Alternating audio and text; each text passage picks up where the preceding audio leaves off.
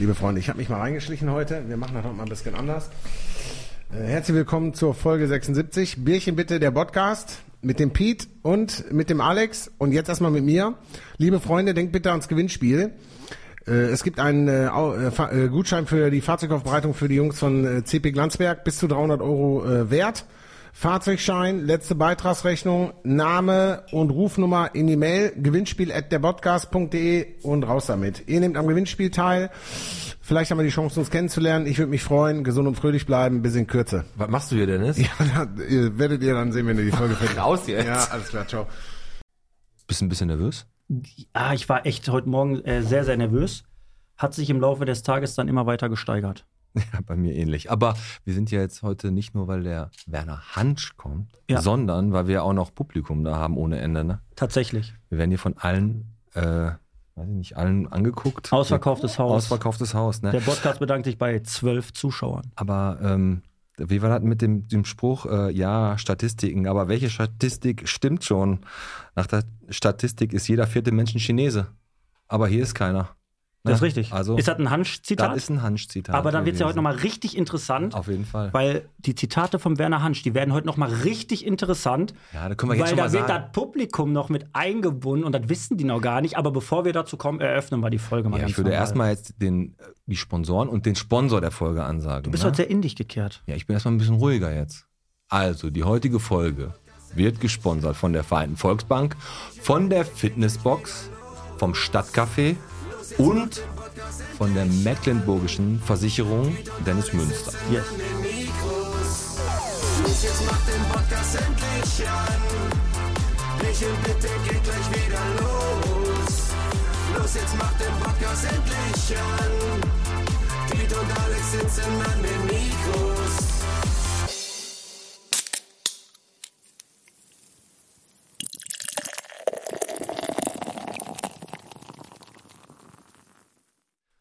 Bierchen bitte, der Podcast Folge 76 mit dem wundervollen Pete. Ja, und dem Alex. So, der Podcast von VfB Kichellen bis zur Wäscherei Meier, von MC Bauchemie bis zum Jahnstadion. Da sind wir. Da sind wir. Wie geht's dir denn so? Mir geht's gut, mir geht's gut. Dir, mein Freund, es hat angefangen zu regnen jetzt gerade in Bottrop. Mir ging's echt bis Sonntag gut. Da war ich beim Blackjack Season Opening beim Baseball, hab die, den Ball 36 Meter weggedroschen. Dann kam Markus Novozin, hat viermal sich angestellt wie so ein, wie so ein behinderter Zwerg und hat den dann 45 Meter weit geschlagen. Ernsthaft? ja, ja, Da ist wie so ein dreibeiniges Pony. ja, aber ich habe, der hat halt weiter, ich bin dann auch, Hast auch eine Teilnehmerurkunde bekommen. der hat eine Ehrenurkunde gekriegt und ich habe nicht mal eine Siegerurkunde gekriegt. Aber egal, ne, war, war cool. Season Opening hat richtig Bock gemacht äh, und auch nochmal Grüße an die Black Jacks Grüße gehen für den schönen Tag. Du warst ja nicht da. ne, ich hatte Wichtigeres zu tun. Was denn? War auf Couch. ja. ja, komm, deine Tochter war, glaube ich, ein bisschen krank. Ja, die ne? hat gekränkelt tatsächlich. Das ist aber deine generelle Ausrede, ne? Ja, also hauptsächlich, wenn Leute umziehen. Sind, Weil da bin ich nicht der Typ für. Alex, wir sind auf eine Kommunion eingeladen. Ja, kränkelt. Ist so. Ja, da bin Ist- ich raus. ist ich, so. Wo, wenn ich keinen Bock drauf habe, mache ich das nicht. Genau. ähm, ja, wir haben heute einen ganz besonderen Gast. Und der ist auch gleich, glaube ich, schon hier. Ganz so lange braucht er nicht mehr. Deswegen machen wir heute, glaube ich, so einen kleinen Quick-Modus, was in Bottrop passiert ist. Werner Hansch ist heute da. Völlig verrückt. Ich kenne nur von der Playstation. Ja, ich kenne ihn schon so aus den Sportmoderationen von früher, kenne ich ihn schon. Aber Playstation habe ich, FIFA 98. ja, wie alt warst Hm. du? 98. Neun. Da hast du das schon gespielt? Ja, Hast du eine eigene gehabt? nein. Ich hatte einen Bruder. Ah, okay. Aber trotzdem Spaß gemacht. Aber du hast wahrscheinlich so einen Nachbar gehabt, den mochtest du eigentlich gar nicht, weil das eine Playstation. Ja, und dann bist du dann, hallo Jürgen, wie geht's? Und wenn die Mutter gesagt hat, ihr spielt jetzt nicht mehr weiter, habe ich gesagt, ich muss nach Hause. so, was ist passiert in Bottrop? Komm, lass uns beeilen. Der Werner ist gleich hier. ja, bitte. Ähm, ich sag mal, man soll ja nicht meinen, dass wir mit dem Podcast mittlerweile Macht haben. Aber die neue Rubrik, der Podcast bewegt, da haben wir einiges mit in Kraft gesetzt. ne? Also Komischerweise, gesetzt. als Ja. unser Oberbürgermeister vor drei Wochen hier war, Bernd Tischler, oder wie wir ihn nennen, Bernie, Mhm. und wir angesprochen haben, was ist denn mal hier mit Präsenz an unserem Zopp? Was ist denn mit unseren Blumenkübeln? Was ist denn jetzt? Tja, Blumenkübel bepflanzt, mobile Wache am Berliner Platz und der KOD kriegt auch noch E-Bikes. So. Unglaublich, jetzt kriegt die keiner mehr. Also, wenn die jetzt E-Bikes haben, der kommunale Ordnungsdienst, ne, dann sind die nicht mehr zu stoppen. Ich finde so eine, aber ich muss, ich muss fairerweise dazu sagen, Wahrscheinlich werden die Akkus aber nicht richtig aufgeladen. ja, ich, ich, ich finde, ich find, dass so die Autorität leidet schon sehr. Wenn man auf dem Fahrrad sitzt, meinst Ja, du? also ich sag mal, so ein Polizist, der so aus dem Auto aussteigt, den nimmst du doch ernster, als wenn einer da mit dem Fahrrad fährt und sagt, stehen bleiben. Ich bin Polizist. Was, was, was denkst du denn über äh, Polizisten mit Pferden? Die sehe die seh ich, äh, ja, vom Stadion sind die echt vermehrt da. Ähm, oh, habe ich mir noch keine Meinung drüber gebildet. Aber Pferd ist ein gutes Thema. Können wir mit Werner gleich drüber quatschen, weil der war ja da ein macht, bisschen näher dran. macht der Frikandeln? Der Werner macht Frikandeln und Sauerbraten, den besten. Ja. Ja, Ne, das hatten wir. Blumenkübel. Was hatten wir noch? Malle-Party. ja, ging wohl gut ab. Und der äh, Manuel hat da alles äh, sicher gehalten. Die haben gut gefeiert, nix, keine Vorkommnisse, gar nichts. Richtig. Was sie nicht hingekriegt haben, jetzt war nicht die Malle-Party, sondern war Viva West Marathon. Und ich habe jetzt gerade mit dem Mundstock noch gequatscht und äh, die haben vergessen, die Schilder aufzustellen, dass die Straßen gesperrt werden. Und dementsprechend äh, mussten die ganzen Läufer an den Autos vorbeilaufen, weil der Mundstock kam da an, sollte alles abschleppen. Da hat er gesagt, pass mal auf, ihr habt da keine Schilder hingestellt. Hm. Ich kann jetzt hier nicht einfach die Leute abschleppen, weil die wussten ja gar nicht, dass ein Marathon Ja. ist. Und hat er gesagt, kann ich machen, aber auf Kosten des Veranstalters. Und dann haben die gesagt, ah, wissen Sie was?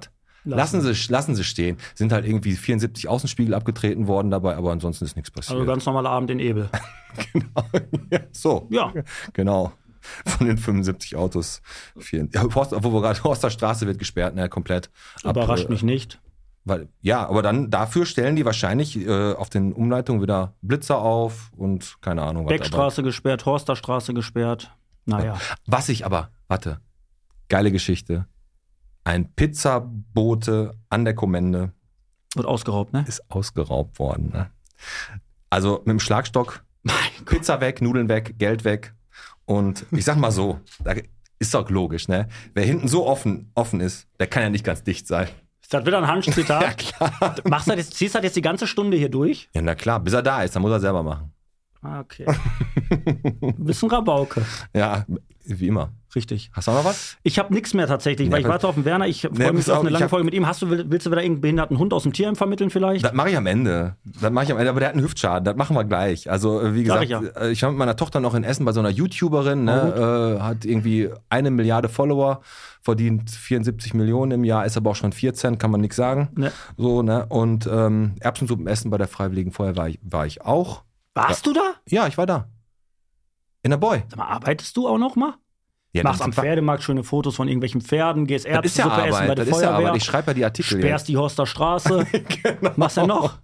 Ne, be- beim Schorsch auf dem Geburtstag sein. Das ist nämlich die Zahl der Woche. 60. Schorsch wird 60. Schorsch ist 60 geworden. Herzlichen Glückwunsch. Ja, da tatsächlich. Glückwunsch.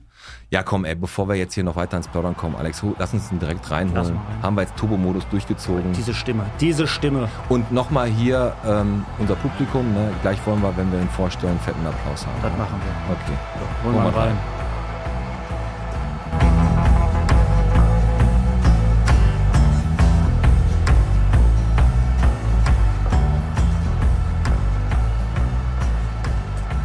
Ja, herzlich willkommen, Werner Hand. Sehr gerne. Hab gerne angenommen, diese schöne Einladung hier. Ist ja unglaublich gemütlich, sag mal. Und mir ist so warm, ne, mit diesen Ohrschützern. Ja, Ja, das sind gleichzeitig Ohrschützer und auch so, damit man die Ohren auch noch warm halten kann. Da läuft der Fabi mit ab und zu mal im Winter auch Richtig. rum. Die haben wir bei Wish bestellt. Das ist ein asiatischer Onlinehandel, der für Qualität steht. tatsächlich. Ja. Aber erstmal herzlich willkommen, Werner Hansch, und herzlich willkommen unser Publikum einmal. Ne?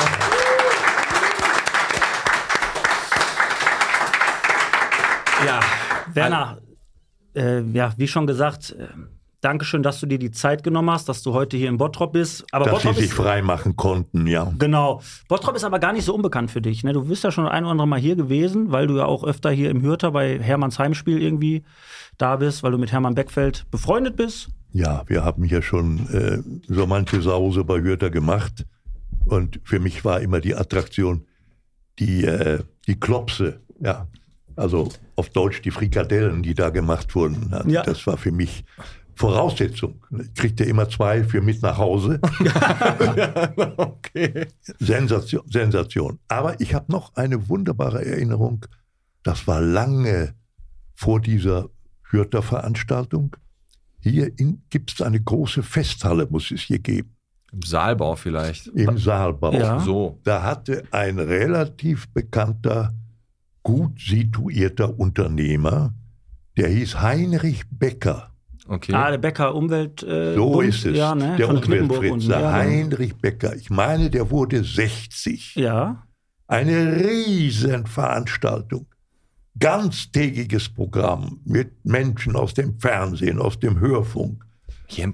Und ich habe da tatsächlich moderiert, ja. Das war eine der interessantesten Veranstaltungen. Ehrlich? der Werner zeigt gerade die Dollars für unsere Der kleinste- Hörer. die die kleinste ich je Geige in der meinem. Nebenberuf gemacht habe. Wirklich, das war also Aber, sensationell. aber wie muss ich mir das vorstellen? Du hast es moderiert, das heißt, du hast dann da gestanden und hast gesagt, so, und jetzt der Werner und die Susanne Aufertanzfläche. Nein, der nimmt die linke Schulter und jetzt hebt er so rüber. Was eine Hebefigur. Wunderschön. Und jetzt gehen sie in den Fox über, meine Damen und Herren, halten Sie sich fest.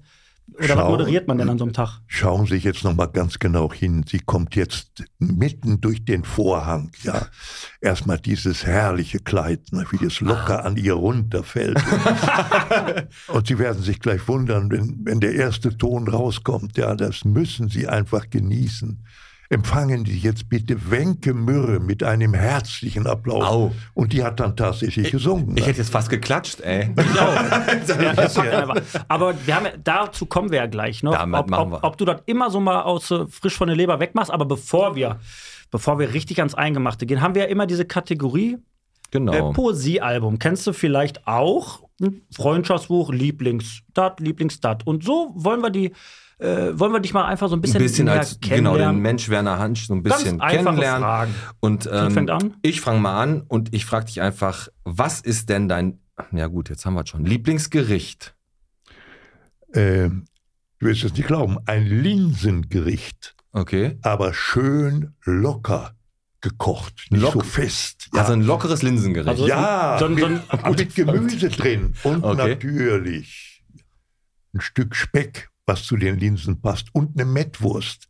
ja, Mettwurst ist ich, immer gut. Da lasse ich alles für stehen. Also Okay. so, so ein Mix aus Suppe und äh, Eintopf. ja, du wirst es nicht glauben. Ich war ja mal Gast bei der Sendung äh, Zimmerfrei. Ah Mhm. ja, okay. Ja, war eine Im tolle WDR Nummer. lief die, glaube ich, immer, ne? Ich hatte, Genau. ich hatte einen furchtbaren Bammel, da hinzugehen, aber dann haben sie Das war auch gesagt, der mit dieser, dieser Ja, ja, Frisur, genau. ne? Ja, ja, ja, genau, genau. Und, und äh, am Ende war es einfach unglaublich schön und da durfte man sich auch ein Gericht bestellen. Da habe ich das gesagt. Okay. Aber das war eine richtig feste Pampe.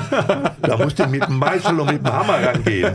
Das war dann nicht so schön. Aber Danach war das Thema Zimmerfrei für Werner auch bei komplett erledigt. Zimmerfrei hieß es dann nachher, da hatten die immer alle einen gut im Tee nachher, weil wenn die Nee, das, da, war, das ist diese Inka oder wie die heißt. Oder Inga, da irgendwie Inas Nacht oder so, glaube Ja, ich. Inas Nacht oder sowieso. saufen die bei Zimmerfrei auch? Nein, das war nicht so. Am Ende war es, das Problem war ja für mich, äh, zehn Minuten bevor es anfing mit der Sendung, kam der Mann mit der großen Tolle. Ja. Der kam und sagte, äh, Herr Hansch, äh, was spielen Sie für ein Instrument? Ich sage, leider keins. Wir hatten kein Geld für ein Klavier zu Hause.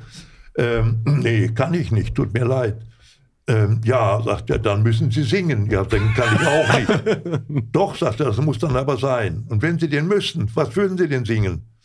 Ja, da habe ich gedacht, also wenn irgendwas aus den 20er Jahren. Ja. Das ist ja so wie Zeit, äh, von der ich heute noch glaube, Mhm. da hätte ich besser hingepasst, ehrlich gesagt. Ich bin ja so ein Nostalgiker. Ja, sagt er, ach so, 20er Jahre, ja, da habe ich was. Ging der raus, nach drei Minuten kam er wieder und der Text war auf einen Deckel geschrieben. Auf Französisch. Ja, ähm, das wäre auch schwer geworden. Aber ähm, nee, ähm, irgendwo auf der Welt gibt es ein kleines Stückchen Glück. Harmonien, Harmonists haben das gesungen Ah, ja, Ja. ja, damals. Und äh, ja, das musste ich dann am Ende singen. Also die Sendung war quasi zu Ende. Auf der Couch saß äh, Frau Westermann, Götz Alsmann übrigens. Genau. Der mit der Tolle Alsmann. wurde uns gerade von unseren Zuschauern hier einmal Tolle. reingeworfen. Ich glaube, die Tolle war für dich jetzt die Sprachbrücke. Ne? Das Tatsächlich, Ja, tatsächlich. das ist ja manchmal so. Und der Alsmann intonierte dieses schöne Lied auf dem Flügel einmal vor. Und dann stieg ich ein. Mhm. Frau Westermann hatte Tränen in den Augen. Und als ich fertig war, da sagte sie zu mir, Hans, mit Ihrer Stimme, Sie müssten erotische Texte von Charles Bukowski lesen. da habe ich gesagt, ja, das würde mir vielleicht gefallen, ganz privat. Aber für andere Menschen würde ich das bitte nicht mehr lesen. Heute Werner Hansch, die neue Pornostimmen-Synchronisation. Ja. So. Unglaublich. Echt sehr, sehr cool. Pass auf, ich bin dran. Ganz einfach. Werner, was ist denn deine Lieblingsfarbe? Na, sag ich mal blau. Oh, jetzt habe ich schon einen Verdacht. Ja, Jetzt blau. hast du schon einen Verdacht. Aber egal, ich habe gleich noch was. Machen wir mal weiter. ja, gut, ich bin jetzt. Äh, dein Lieblingsland? Mein Lieblingsland wäre sicherlich äh, Italien. Ja? Warum? Deutsche Vita, so ein bisschen. Oder weil, die Ja, Inter, weil Schalke Inter Vita. Mailand da. Äh, Also von dieser Lebensart und hat er natürlich jetzt schon was vorweggenommen. Sicherlich spielt ja eine große Rolle. 21. Mai 1997. Ich war nicht mittendrin, aber sehr nah dabei. Mhm. Ich habe dieses Spiel da kommentiert. Das hat äh, sendermäßig eine Menge Aufregung verursacht. Ne? Dass ich da überhaupt, ich war nicht dran. Wir hatten zu der Zeit bei RAN Sat 1 Fußball drei Ach so. Live-Kommentatoren. wer war noch dabei? Beckmann, Vontora, Hansch. Ah. Und diese Reihenfolge wurde ich eigentlich immer exakt eingehalten. Ja, immer abwechselnd. Und ich muss auch jetzt sagen, äh, es wäre dran gewesen, Jörg von Thora. Und warum der Beckmann mich dann dorthin schickte, kann ich nur vermuten. Es war vermutlich so eine Verbindung mit der Identität Ruhrgebiet. Mhm. Ruhrgebiet. Macht ja auch Sinn. Ich hatte ja ein wunderbares Verhältnis mit Rudi Assauer. Nicht? Er kam ja 93 nach Schalke zurück. Ich, ich wusste sehr viel äh, über die Probleme, die es da gab. Das erste war ja mal die, die Lizenz zu sichern. Die war ja stark bedroht. Ja. 20 Millionen Schulden, ja, und nichts auf der Kante. Das war schon ein Problem. Und äh, wenn nicht der Egidius Braun, der DFB-Präsident, ein erklärter Schalke-Fan gewesen wäre privat, dann wäre das auch nicht gelungen. Dann hätten wir ein Das Problem haben die auf der Toilette ausgehandelt. Wie immer. ja, da war die entscheidende Sitzung und der Braun sagte, ja Rudi, was könnt ihr denn bieten? Ja, gar nichts im Grunde. Ja, gar nichts geht nicht. Dann haben die sich geeinigt auf 300.000 und so ging das Ding dann durch. Ne? Und dann fing Rudi an, die Mannschaft auszumisten, Ja, die er davor gefunden hatte und hat die Truppe aufgebaut, die dann, wie gesagt, Vier Jahre später, ne? vier Jahre später. Die größte Erfolg bis heute und für mich sicherlich auch. Äh, war ja völlig unerwartet. Äh, ich kam mit dieser Fußballkommentierung in eine wichtige Preisspirale. Damals hieß das, der Telestar, der Telestar wurde verliehen. Mhm. Und da gab es natürlich unterschiedliche Kategorien. Für Sport gab es aber keine. Mhm. Und äh, dann wurde ich mit dieser läppischen Fußballkommentierung aus Mailand in die Kategorie Dokumentation eingereiht. Discovery Channel. Das kann man so nennen. Also äh, mit viel Wohlwollen. Ja. Und äh, das peinlich war nur, dass da großartige Dokumentaristen vertreten waren. Gero von Böhm, Christoph Lüttger, der Chefreporter des Norddeutschen Rundfunks, die hatten tolle Berichte dort eingereicht zur Prämierung. Und äh, ja, dann kam Uli Wickert, der ARD-Enker, auf die Bühne. Es wurden noch mal ein paar Bilder gezeigt aus allen vier Beiträgen. Dann holte das Kuvert aus der Tasche, das kennt man. Und dann sagte er, ja, der Gewinner war ich. also ich habe mich gefreut, aber ich habe mich auch geschämt, weil die anderen Konkurrenten saßen vorne in der ersten Reihe. Das war mir ein bisschen unangenehm. Haben sie es dir gegönnt? Äh, ich bin nicht so ganz sicher.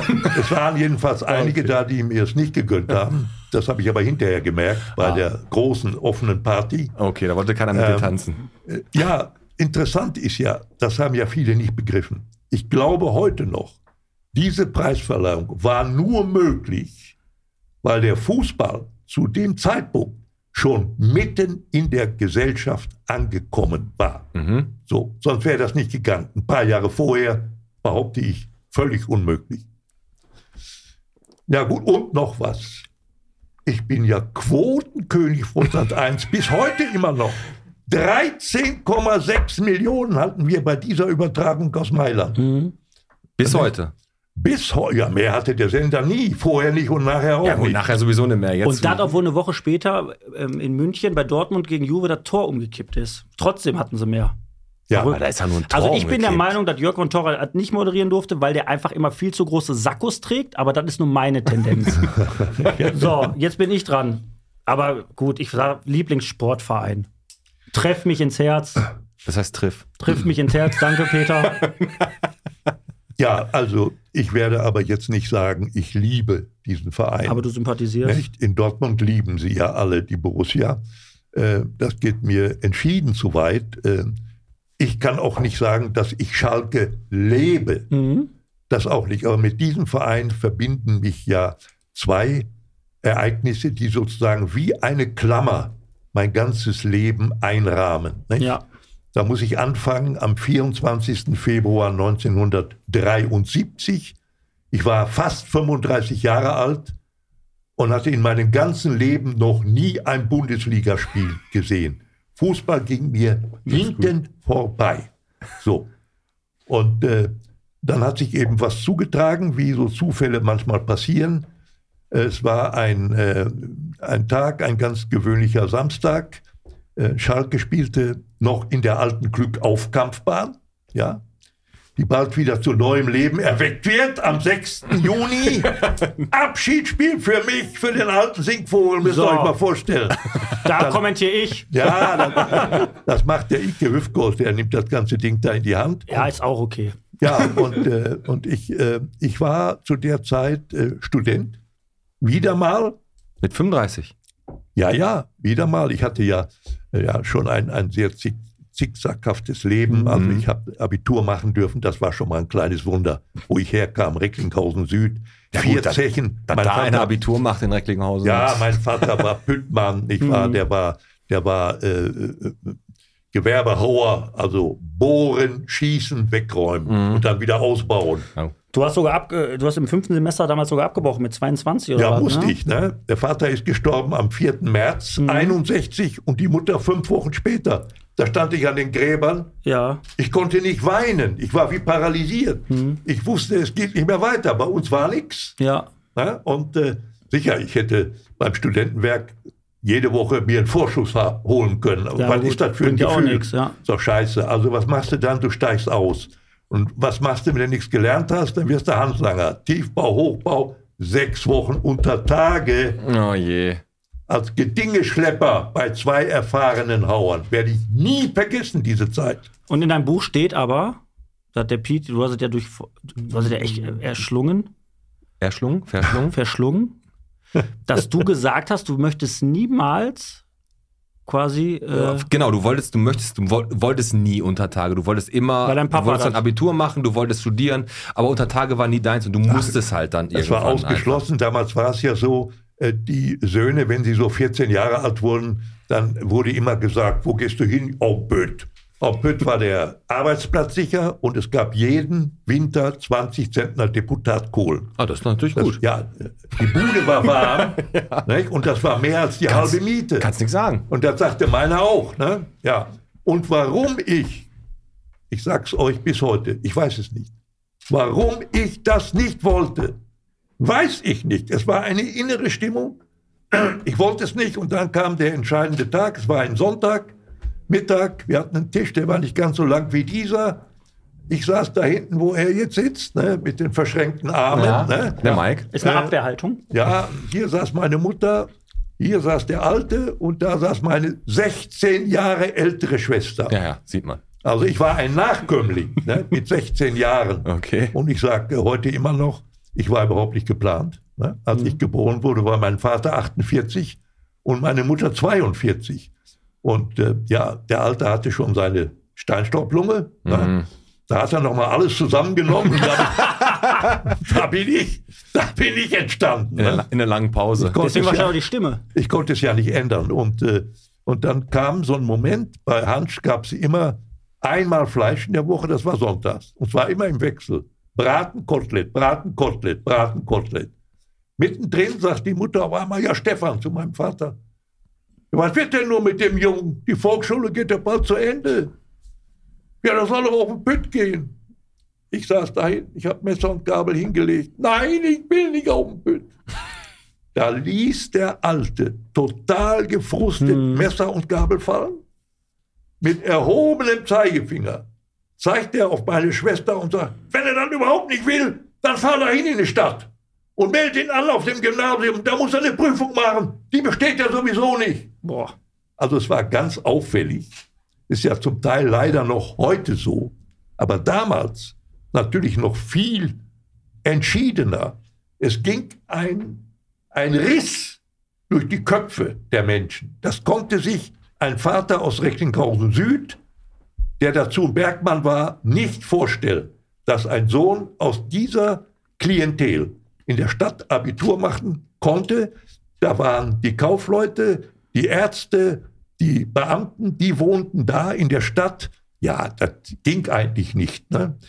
Meine Schwester ist hingefahren, ich habe die Prüfung bestanden und in der Tat ein sehr leidliches Abitur gemacht. Mhm. Habe dann ein Studium begonnen, Juristerei kombiniert mit moderner Geschichte. Und wenn ich das euch jetzt sage, was ich werden wollte, dann fangt ihr wahrscheinlich an zu lachen. Ich wollte in den diplomatischen Dienst. Also Diplomat werden? Ja, ich hatte ein. Ich dachte, erotische Bücher vorlesen wäre jetzt mein Vorschlag gewesen. Ja, da war ja die Frau Westermann noch nicht da. Die kam ja viel später. Wahr? Also ich, äh, nein, ich, ich war, ich hatte ein, mein absolutes Lieblingsfach war Geschichte. Ich habe Geschichtsbücher gefressen, gefressen. So, und äh, also diese Kombination hätte ich mir gut vorstellen können mit Juristerei hatte mich da ein bisschen erkundigt, die da in diese Laufbahn wollen, die müssen zum Anfang eine große Prüfung bestehen mhm. im Auswärtigen Amt.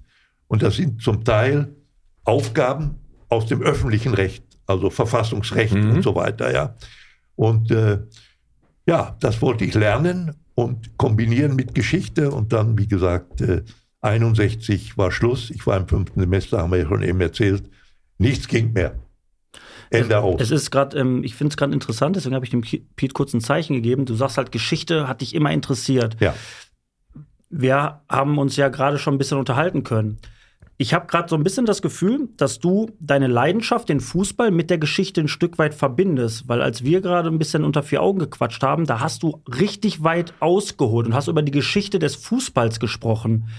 Das heißt, du hast es ja im Prinzip, hast du so ein bisschen dein Hobby, deine Leidenschaft plus das, was dir gefällt, kombiniert und was zur richtigen Zeit am richtigen Ort. Das ist nämlich genau der Punkt, weil wir jetzt gerade ein bisschen abgeschweift genau, sind, wo wir nochmal drüber sprechen 1973. Möchten. Genau, 73. Du warst eigentlich immer dem Pferdesport verbunden.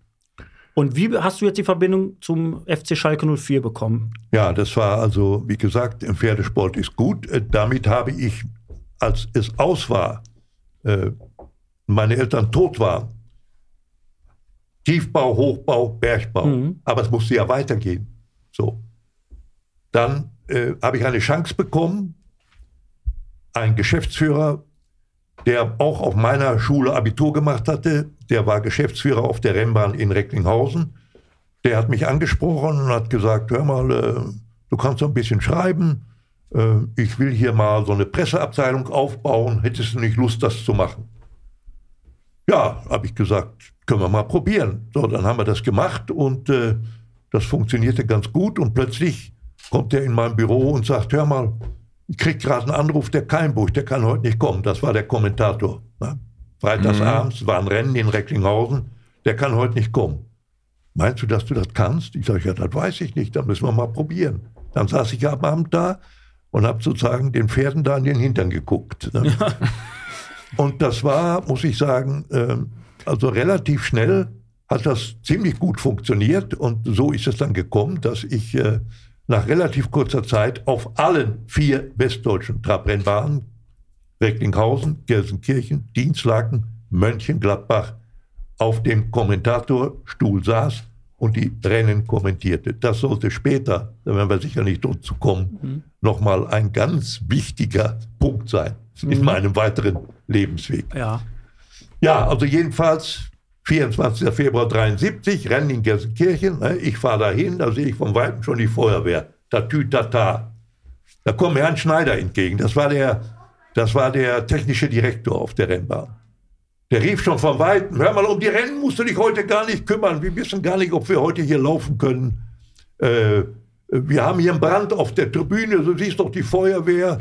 Du musst heute was anderes für mich machen. Du musst mich heute auf Schalke vertreten. Auf Schalke? Weil er war vorher der äh, Stadionsprecher, ne? Das ist es. Okay. Da musst du mich heute vertreten. Also, will damit sagen, der ganz alte Quasselkopf, der da mal saß, noch aus der Zeit von Scheppern und Kuzorra, ja, der war irgendwann verstorben und Präsident war Günther, genannt Oskar Siebert, Legende, der suchte jetzt einen neuen. Da guckte der in seinen Bekanntenkreis einmal so durch die Gegend und dann nahm er den längsten. Das war Hans Schneider. Hans, du machst das jetzt. Der wurde gar nicht gefragt, ob der das wollte und ob er das konnte. Stand da mit seiner Frikadelle und hat doof Ja, geguckt. äh, Hans, äh, Hans machte das. Aber an diesem 24. Februar konnte er das nicht machen, weil Feuerwehr, Brand auf der Rennbahn, das war sein Job, sein Beruf. Er musste also mit der Feuerwehr alles handeln. Du musst mich da heute vertreten. Sag ich, Hans, das ist unmöglich. Du auf Schalke. Ja, ja, ich habe ich hab ja noch nie ein Bundesligaspiel gesehen. Aber was Fußball ist, wusstest du schon. Ich dachte aber, da wäre ein Frosch drin. In dem Ball. Ja? ja, ich sag dir mal ehrlich, wo sollte es herkommen? Ja. Bei mir. Es war ja so, äh, Jahrgang 38. Es wurde natürlich bei uns Fußball gepölt. Es gab, als ich so 8, 9, 10, 11, 12 Jahre alt war, im ganzen Stadtteil einen Menschen, der ein Auto hatte. Das war der Milchbauer. Das war so der hatte so ein Dreirad. Hinten war ein Kanister drauf aus Aluminium. Zweimal am Tag fuhr der die Straßen Ja. ab im Stadtteil und bimmelte mit so einer Glocke. Eine. Dann kamen die Frauen runter Ja. mit Kannen und holten Milch. Und wenn der weg war, wurde wieder gepölt. Tornister auf die Straße gelegt, ja. Und da waren zwei Protagonisten. Ich, ich glaube fast, ich sehe sie noch vor mir. Der eine hieß Navrat und der andere Limbach. Die wählten, Hört sich an wie so ein Schnaps, ne? Navrat und Limbach. Mal so ein Cola Limbach, bitte. Geht's doch NL-Security oder nicht? die wählten dann. Und zwar wie Sönke Wortmann das in dem Film Wunder von Bern schon mal vorgezeigt Ja. hatte. Ein Fuß vor dem anderen. Ich nehme den Manni. Ja, dann nenn mich den Kalle. Und einer blieb immer übrig, das war ich. ich war ein relativ guter Läufer, behaupte ich noch heute.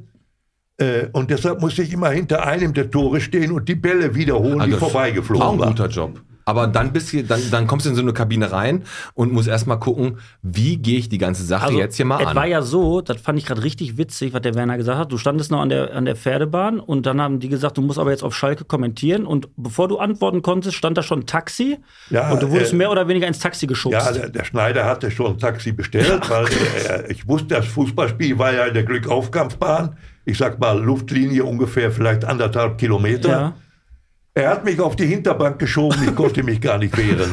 Jetzt so fahrt ihr los. so machst du doch auch immer mit den dir. Leuten. Dann rief er noch hinterher und dann gehst du zu Oskar Siebert, der wird dir alles erklären.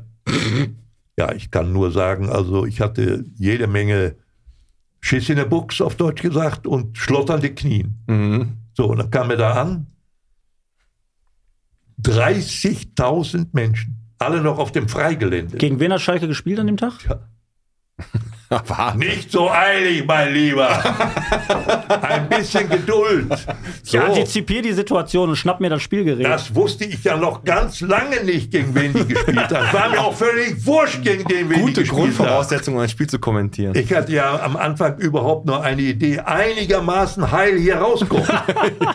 Und natürlich war klar, ich jetzt bemüht, den Herrn Siebert, der mir angeblich alles erklären Aber wollte. nix da. Ne? Einzige Ziel.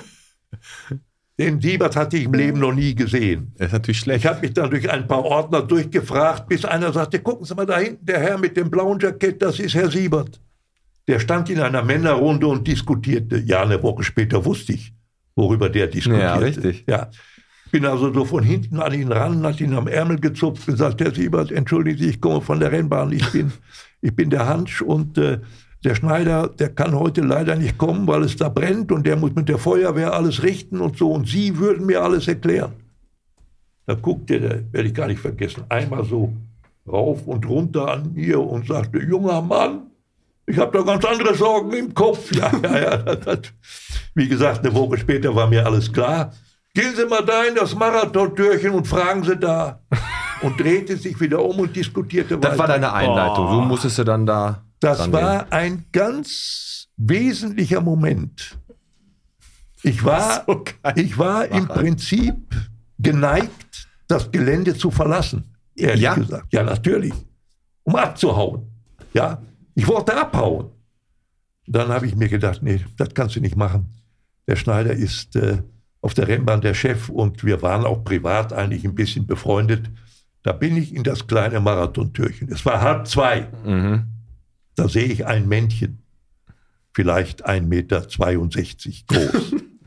Falten Gut geschätzt. Falten Präzise. Gesicht, verhärmt. Und der hatte vor sich eine Eisenkarre, die war höher, als er groß war. Der wollte gerade ab nach draußen. Nicht? Früher wenig Geld verdient bei Cepan und Kuzora. Da musste der auf seine alten Tage als Angestellter der Stadt Gelsenkirchen noch die Striche ziehen. Mit, Ach. Mit Kreide. Ja. Ja. Dazu dieser Wagen. Jetzt habe ich natürlich in meiner Not gesagt, entschuldigen Sie, ich bitte Sie herzlich, helfen Sie mir. Ich soll hier heute Stadionsprecher sein, aber ich war noch nie hier. Das ist echt geil. Da sagt er, da sagt er, oh, hoffentlich geht das gut. Sie waren noch nie hier. Nein. Ja, wo geht der denn immer hin? Ja, gucken Sie mal, hier ist eine Feuerleiter. Die ist heute noch da. Rostfrei gestrichen. Das ist der Folgentitel. Rostfrei gestrichen ist der Folgentitel. Ja, und dann, und dann, dann müssen Sie Rostfrei da, äh, da müssen Sie mit einem Hüftschwung über diese Mauer und dann in der ersten, es gibt keine Sprecherkabine, es ist ein ganz normaler Platz, äh, nicht? Da an der Stirnwand des Türchens Ja. gab es nur einen einzigen Werbezug. Martini, dieser italienische Aperitivschnaps. Ne? Martini. Ich glaube, da sitzt der immer. Und dann zog der ab mit seiner Karre. Und nach du hast das durchgezogen? Ja.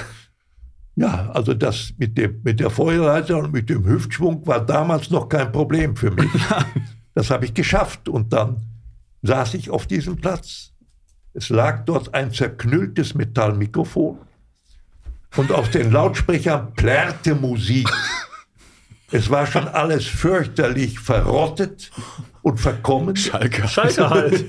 Ja, es, es, wurde, es wurde dann nichts Red aber mehr. nicht über die Zähne von den Schalkern jetzt bitte reden. Ja, da wurde auch nichts mehr repariert und erneuert, weil, was war am 4. August 73? Oh, was war denn da?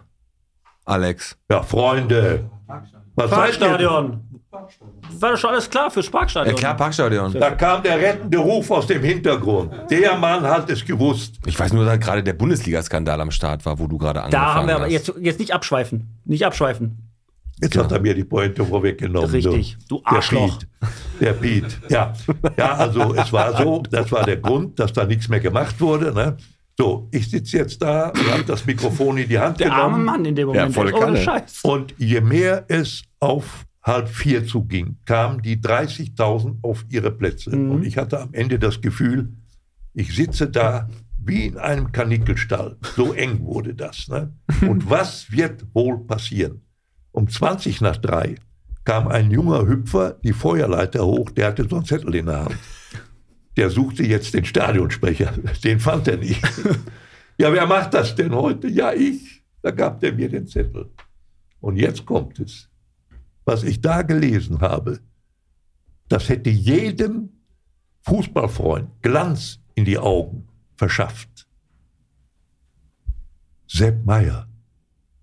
Ah. Georg Schwarzenbeck. Franz Beckenbauer, der mir am Arsch vorbeiging, Franz Beckenbauer. Den Namen hatte ich mal in der Zeitung gelesen, für mich völlig bedeutungslos. Aber war kein Pferd. Uli Hoeneß, Paul Breitner Alle. und Gerd Müller. Diese bayerischen Legenden spielten am 24. Februar 1973 gegen eine Schalker 1B 11. Warum? Herr Siebert wusste es ja schon. Die erste Mannschaft hatte 1971 ein Spiel verschoben in Bielefeld. Ja, für 43.000 Mark. Oh, das ist ja gelohnt, ey. Das waren pro Nase. Nee, du hast es falsch verstanden. Du dachtest für jeden 43. Nein, Ja. für die ganze Truppe 43.000, ja. Und das war pro Nase, ich glaube, 2.300. Wow. Für dich nochmal, das sind knapp 10.000 Kisten Oettinger. Damit du das auch weißt. Ah, Ja, richtig. Ja, und diese Geschichte war dann aufgefallen. Ja. Es waren alle gesperrt. Fischer, Abramczyk, Rüssmann, Fichtel. Einer hatte Glück. Der hat in Bielefeld nicht gespielt bei der Schiebung. Da spielte ein gewisser Burdensky im Tor. Nein, der Mann, der nicht gespielt und auch nicht gesperrt war, war dann für mich sozusagen äh, Ankerpunkt eines furchtbaren Openings. Ja, Ja. also zunächst mal habe ich äh, plötzlich das Gefühl, äh, die Musik hörte auf zu plärren. Und ich guckte, ich konnte so über die Barriere gucken, da sah ich junge Männer mit kurzen Hosen und bunten Leibchen. Da dachte ich mir, das müssten wahrscheinlich die Spieler sein. Das Bei dir wo, in den Swingerclub, in dem du immer gehst, Peter, ist das ähnlich. ja, ja, ja, das war ja nicht ganz so schwer. Das, unten ohne sind die dann aber. Ja. Und dann kam mein Gedanke, was sage ich jetzt? Na, was ich auf der Rennbahn eigentlich immer sagte. Jetzt. Guten Tag, äh, meine sehr verehrten Damen und Herren. Da ging ein Raunen durch die Reihen. Ich spürte förmlich die Blicke. Viel zu hoch gestochen. Ja, klar, verstehen die es auf Schalke war, gar nicht. Äh, es war ebenso, also neue Stimme und meine sehr verehrten Damen und Herren, das hatte auf Schalke noch nie einer gesagt. ne? Der, der Hans Schneider sagte immer, Achtung, Achtung, wenn er was anzusagen hatte. Mein Bis Gott. dahin war noch alles gut, ja. Aber dann kam der schlimmste anzunehmende GAU. Und hier jetzt für Sie die Mannschaftsaufstellung. Mit der Startnummer 1 Norbert Nietburg. Start Nummer eins. Auf seinem Pferd Peppermint Patty. Das waren zwei Fehler in einem Satz. Normalerweise beginnt man ja als Stadionsprecher mit der Aufstellung Der gegnerischen der Auswärtsmannschaft. gegnerischen Mannschaft. Ja. Also ich fing an mit Nickbur und mit der Startnummer. 30.000 Menschen haben hysterisch gelacht, weil eben keiner wusste, dass ich ein totaler Fußballleihe war und von der Pferderennbahn kam. Ah. Das ist der, der entscheidende Unterschied. Pferde haben Startnummern, Fußballer haben nur Nummern. So, und dieses Lachen, so alt ich werde, ich werde es nie vergessen, war für mich wie ein Schuss mit dem Schweinebolzen zwischen die Hörner. Ja? Und sofort war bei mir alles klar. Heute bin ich hier. Hoffentlich komme ich gut raus. Aber dann nie wieder hierhin. Und Nie wieder hierhin. So, ich musste da nicht mehr viel sagen. Uli Hoeneß machte das 1 zu 0 für die Bayern. Es war ungefähr so Mitte der 50er Minuten, 54., 55. Und dann ist ein kleines Wunder passiert. Das war für mich aber auch wieder sehr wichtig. Irgendwann hoch in den 80er Minuten kriegte ein Spieler unbeabsichtigt den Ball an den Hinterkopf. Schalke halt. Und von da aus fiel der Ball ins bayerische Tor. Endergebnis 1 zu 1. Und dieser Spieler, der mir später nie wieder begegnet ist, hieß Peter Emke. Wir grüßen. Peter Emke. Ein sensationelles Ergebnis, diese Schalker absolut. B11 gegen diese großen Bayern. Und Günter Siebert, das ist meine Erklärung, war durch dieses Ergebnis so euphorisiert, dass Folgendes passiert ist. Ich habe die Leute wieder verabschiedet, habe noch ein bisschen gewartet, bis die Tribüne einigermaßen leer war. So, meine sehr verehrten Damen und Herren, jetzt wünsche ich Ihnen noch einen angenehmen Heimweg, ein erholsames Wochenende und dann bis zum nächsten Mal. Aber ohne mich, habe ich gedacht. Ja. Ohne mich. Und dann bin ich runter. Treppe runter, geiler Hüftschwung. die Mauer, ne? Feuerleiter, erstmal Hüftschwung, Mauer, Feuerleiter. rostfrei. Ich komme unten, Auerbach. ich komme unten an auf dem kleinen Türchen. Auf Da kommt in dem Moment Günther Siebert aus der Schalker Spielerkabine. Und er, er war euphorisiert, weil das ein ganz wichtiger Punkt war gegen den Abstieg. Gegen den Abstieg. Er war schon drei, vier Meter an mir vorbei. Plötzlich dreht er sich um auf dem Absatz und sagt, sagen Sie mal, haben Sie nicht heute hier gesprochen? Ja, das war ich. Och, sagt er, das haben Sie aber nett gemacht. Wollen Sie das nicht immer machen? Ich sage, Herr Siebert, völlig ausgeschlossen. Sie haben hier den Herrn Schneider, das kommt für mich nicht in Frage. Der Schneider sagt, der, der kann ja gar nicht richtig sprechen. Dann ist bloß so ein Fußballfan, der äh, kriegt jetzt von mir eine Dauerkarte, dann ist er immer ne? dabei und Sie machen das. Nee, Herr Siebert, das mache ich nicht. Ja, aber jetzt, jetzt kommt es. Da hat er mich verhaftet. Da sagt er, doch, sagt er, Sie machen das. Sie kriegen auch Honorar. Als erster äh, Stadionsprecher Ja, wie überhaupt. willst du Ne? dich gegen Honorar Da verteidigen? kannst du nichts machen. Ne? Geht Gegen ja nicht. Und ich bin heute noch sehr sicher, die Kollegen in den anderen 17 Stadien, die hätten alle noch Geld mitgebracht. Dass die mit. Nur dafür, dass sie da hätten quasseln dürfen. Jetzt sagt der Honorar, da stand ich an der Wand. Da habe ich gesagt, Herr Siebert, wenn Sie mit dem Hans Schneider reden und der ist damit einverstanden, ich mache das schon, Sie hören von mir. War der weg. Am nächsten Tag kam ich auf die Rennbahn und das ist wirklich erstaunlich bis heute. Der Schneider ist mir vor Erleichterung um den Krass. Hals gefallen. Und das war jetzt. So ist es genauso passiert und du hast es so erzählt, als wenn es gerade erst passiert. Du hast dich so gut daran erinnert und das wird dir auch nie wieder aus dem Kopf rausgehen, wahrscheinlich. Äh, Ne? Also absolut nicht. Ich weiß ja sogar noch, was es gab für einen Honorar. Ah, ja, auch jo. nicht die Welt, aber 150 Mark. Oh, aber keine Kohle, ne? Für so ein Warmmachen hast du keine Kohle gekriegt. Wie, wie jetzt, wenn Ja, aber bei Pütt gewesen 150 wärst. Mark, da kannst du jeden Monat 75 Euro noch verbrennen. Ja, Aber war ja. viel Geld damals. Das war für 150 mich Euro. Schon, ich war ja wieder Student, wie gesagt. Das war schon eine kleine Hilfe. Da konnte ich schon eine Woche von leben, von 150. Ja, ne? ja also so ist das alles angefangen. Und äh, ich, äh, dann war ja im Sommer der Umzug in das neu erbaute Parkstadion. Schöne große Kabine, moderne Technik, ja. Und äh, ja, da, da war schon. Und dann waren die Erstspieler wieder alle befreit von der Sperrung, konnten alle wieder spielen.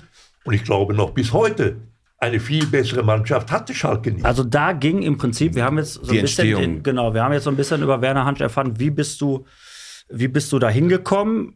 Unfreiwillig. Und wir haben Ne? jetzt noch acht Fragen. Und wir haben Also- genau, nein, aber nein, aber wir wissen jetzt, wie du zum Sport gekommen bist, wie äh, es passiert ist. Mega interessant. Du hast uns voll abgeholt. Hier waren alle, glaube ich, völlig gefesselt. Nichtsdestotrotz ist es so, dass ich wie immer jetzt einmal pinkeln muss und wir jetzt in die Pause gehen. Kannst du das nicht runterschlucken? Das geht nicht. Ich habe aber so einen äh, Stadionfreund. Ich kann pinkeln und meine Wade wird warm. Ja. Das kannst du machen. Den habe ich heute nur nicht um. Und dann äh, gehen wir jetzt gleich kurz in die Pause und dann Ey, geht's ans wir. richtig Eingemachte. Machen wir auf jeden Fall. Ähm, ja, ich würde sagen, lass uns einfach eine Pause gehen, einmal kurz noch die Gläser wieder auffüllen. Machen wir. Nochmal, äh, wir, wir geben jetzt mal unserem Publikum die Möglichkeit, eine kurze äh, hier Sprachnachricht an den Mikros zu machen. Wenn sie Bock haben, können sie was dazu sagen. Dann hört er jetzt irgendwelche Leute, die ihr nicht kennt und Genau. wahrscheinlich danach auch nie wieder hören werdet. Ja, wir gucken Ja, mal. wer wäre dann Schalker? genau. Ja, gut. Und äh, über die beste Eisdiele in Bottrop reden wir ganz am Ende, weil nächstes, Ganz am wir Ende. müssen erst nochmal fragen, ist er immer neutral geblieben? Boah, wir haben noch Nee. viel. Also ich habe Also noch einige hab sportliche Fragen und natürlich auch über dann. Das ist natürlich auch Thema heute. Wir werden natürlich auch über die Spielsucht sprechen und das alles nach der Pause. Nach der Werbung hätte ich fast gesagt. Macht, was ihr wollt, ich bleib hier sitzen. So, Sehr gut, bis gleich. bis gleich. War wirklich eine geniale Einladung, geniale Sendung mit Werner Hansch. Sensationell, Hut ab vor den Mann. Äh, Die Stimme, der würde heute noch Bundesligaspiel ohne alles übertragen können. Super, kam total klasse rüber. Den würdest du alles glauben. Also wirklich geil. Hör mal, ich wollte euch nochmal sagen, danke für echt diesen geilen Abend. Ich hätte dem Werner Hansch noch echt fünf Stunden zuhören können. Also da war ja wirklich alles mit bei. Da war ja äh, Emotionalität, ja, an Emotionalität war es kaum noch zu toppen. Vieles wusste ich gar nicht. Also das war wirklich, boah, ergreifend, spannend. Da war alles mit drin. Also perfekte Folge. Nochmal danke äh, ja, für die Chance, das mitbekommen zu können großen Respekt an euch, wie ihr das macht. Ich bin echt ultimativer Fan seit kurzem. Lieben Gruß.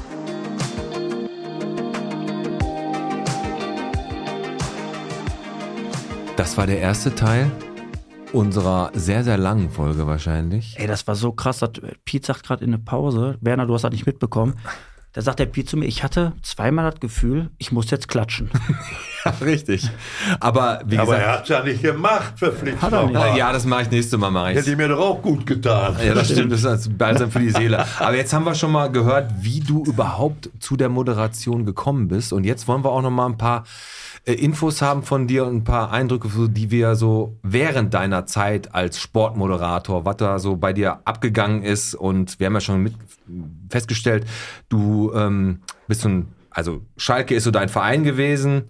Äh, du warst, warst du schon immer in deinem ganzen Leben immer schon so sprachgewandt? Sind die ganzen Sachen, die du dir da rausgehauen hast, deine ganzen, ganzen Zitate oder diese ganzen berühmten Aussprachen, die du gemacht hast, sind die einfach so aus der Hüfte gekommen oder hast du die vorher vorbereitet? Gute Frage.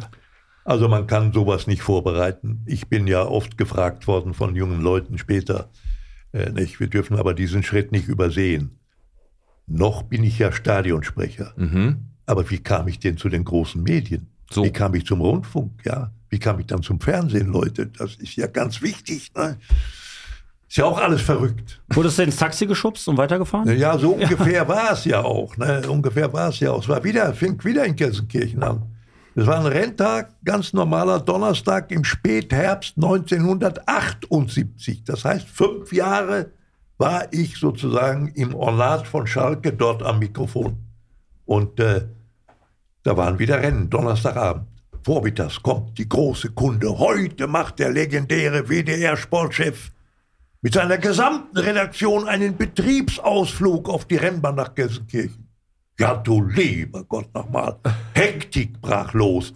Im Keller wurde gesucht. Der letzte Fetzen von rotem Teppich, den man finden konnte, der wurde aufgebügelt und ausgerollt. Ja, und dann war es soweit. Um 18 Uhr kam Kurt Brumme, ein Freund von legeren Trenchcoats. Ja, vorneweg marschierte er und hinterdrein die ganze Redaktion, Sekretärinnen, Eddie Körper, Dietmar Schott und wie die anderen alle hießen, im Gefolge.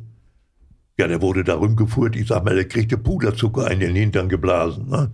Und irgendwann stand er da, wo ich auf dem höchsten Punkt der Tribüne saß und die, die Pferderennen kommentierte. Das war immer noch mein Job.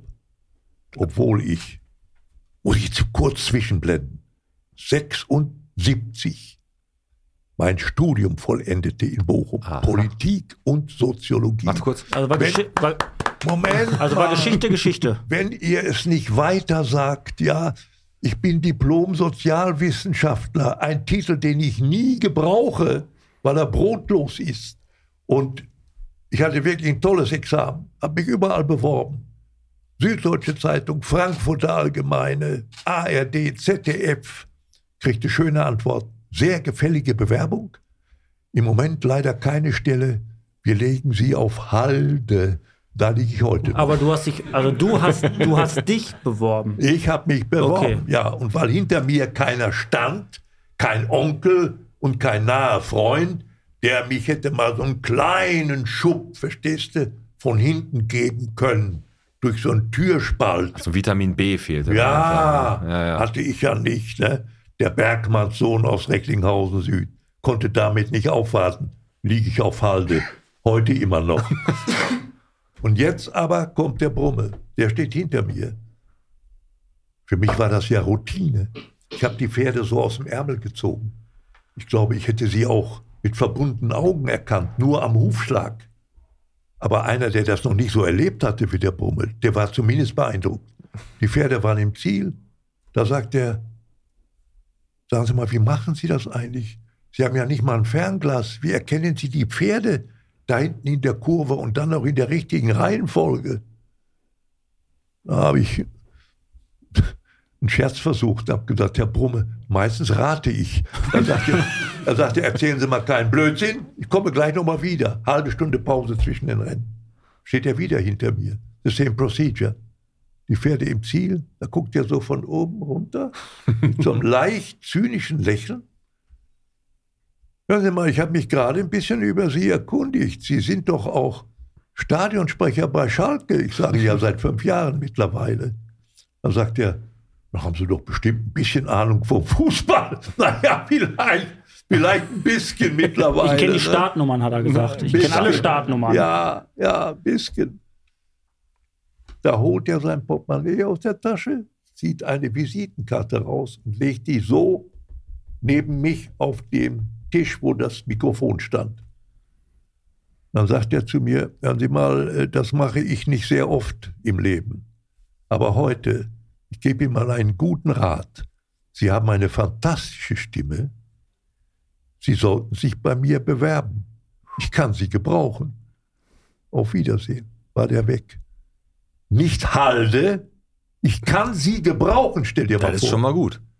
Diese Visitenkarte habe ich 14 Tage lang genommen, wie eine Reliquie. Rundfunk, das ist etwas Überirdisches, das schaffst du nie. Hast Das du echt so gezweifelt an dir? Todsicher gezweifelt. Das schaffe ich nicht, nein. Aber nach, nach drei Wochen, da war meine Neugier größer als meine Angst. Ich habe den Brumme geschrieben und drei Wochen später war ich zum ersten Mal auf dem Sender. Das kann ich wieder nicht vergessen. Welcher Sender war das? WDR. WDR. WDR. Vier, also drei Wochen später nach dieser Szene, Mhm. ich kann sie gebrauchen, sitze ich in Münster. Ein regenverhangener Samstag, zweite Liga. Preußen Münster mit Werner Biskup als Trainer. Gegen Bayern 04 Leverkusen. Es war das Jahr, in dem Leverkusen in die Bundesliga aufstieg, wo sie ja immer noch mit großem Erfolg eigentlich spielen. Mein erster Einsatz. Der Brumme ging natürlich zunächst mal durch die erste Liga. Das war die Generation Heribert Fassbender. Armin Haufe, ganz toller Kollege, tot inzwischen, schon etliche Jahre. Dann der Manni Beugmann. Das war damals der Jüngste in der Truppe. Und dann sagt er so, und nun gehen wir mal in die zweite Liga. Da spielt ja heute Leverkusen in Münster und wenn die aufsteigen wollen, dann müssten sie eigentlich, verstehst du, und ich, ich weiß noch, ich saß da und ich spürte, je mehr der sprach, desto mehr wurde bei mir alles steif und fest. Weil du als Neuling da gesessen Ja, hast. weil ich ne? ja wusste, wenn der aufhört, muss ich anfangen. Mhm. Und was du dann brauchst als Neuling, ach, ein schöner Abschlag auf die rechte Außenball, ach, elegant angenommen, Ja, den genau Ball sowas. mit der Brust gleich runtergeleitet in den Lauf. Und jetzt ist er schon in der gegnerischen Hälfte und jetzt kommt ihm ein Verteidiger entgegen. Das Dribbling, ja, und die Flanke, jetzt müsste sie kommen. Und sie kommt auch. Kopfball, Tor oder kein Tor.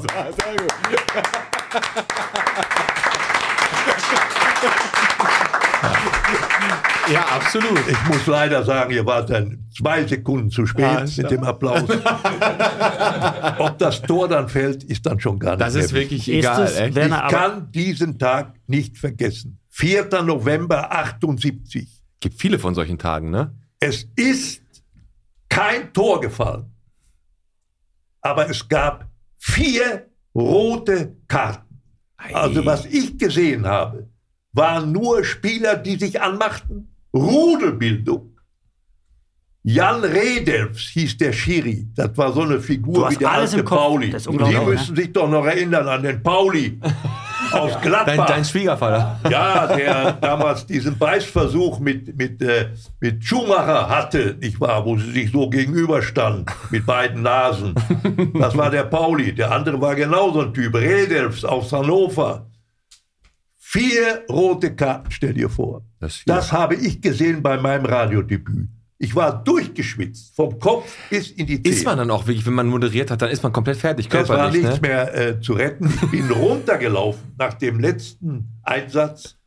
Die Tribüne runtergelaufen, kam am Ü-Wagen vorbei. Da sagt der Toningenieur zu mir, Hans, was ist denn mit Ihnen? Sag, sprechen Sie mich gar nicht an. Ich muss sofort nach Hause in die Wanne. Wir sehen uns wahrscheinlich sowieso nicht mehr. Ja, ich habe kein Auge zugemacht an dem Wochenende, weil ich wusste, am Montag ruft der große Brummer an. Der rief auch an. Ach, junger Kollege, es war ja furchtbar. Diese ständige Anmache da von diesen Idioten und dann diese Rudelbildung. Das hat man ja lange nicht erlebt. Und da müssen Sie da mal drauf aufpassen. Und hier, das war noch nicht so in Ordnung. Und das noch. Dann habe ich zu Hause schon angefangen zu flennen. Weil ich dachte, jetzt wird er gleich sagen, na, Das wir haben es mal versucht, aber es hat nicht gereicht für den Rundfunk. Also hattest du aber da schon den Ehrgeiz zu sagen, ich würde das gerne öfter machen. Ja, und da kommt am Ende der Brumme und sagt mit dem erlösenden Schlusswort, dann fahren Sie nächste Woche mal nach Uerdingen. Ah. Da spielt Schalke 04 Und da kennen sie sich ja ein bisschen Geil. besser. aus. Sehr gut. Das war der Beginn von 14 wunderbaren Jahren beim Hörfunk.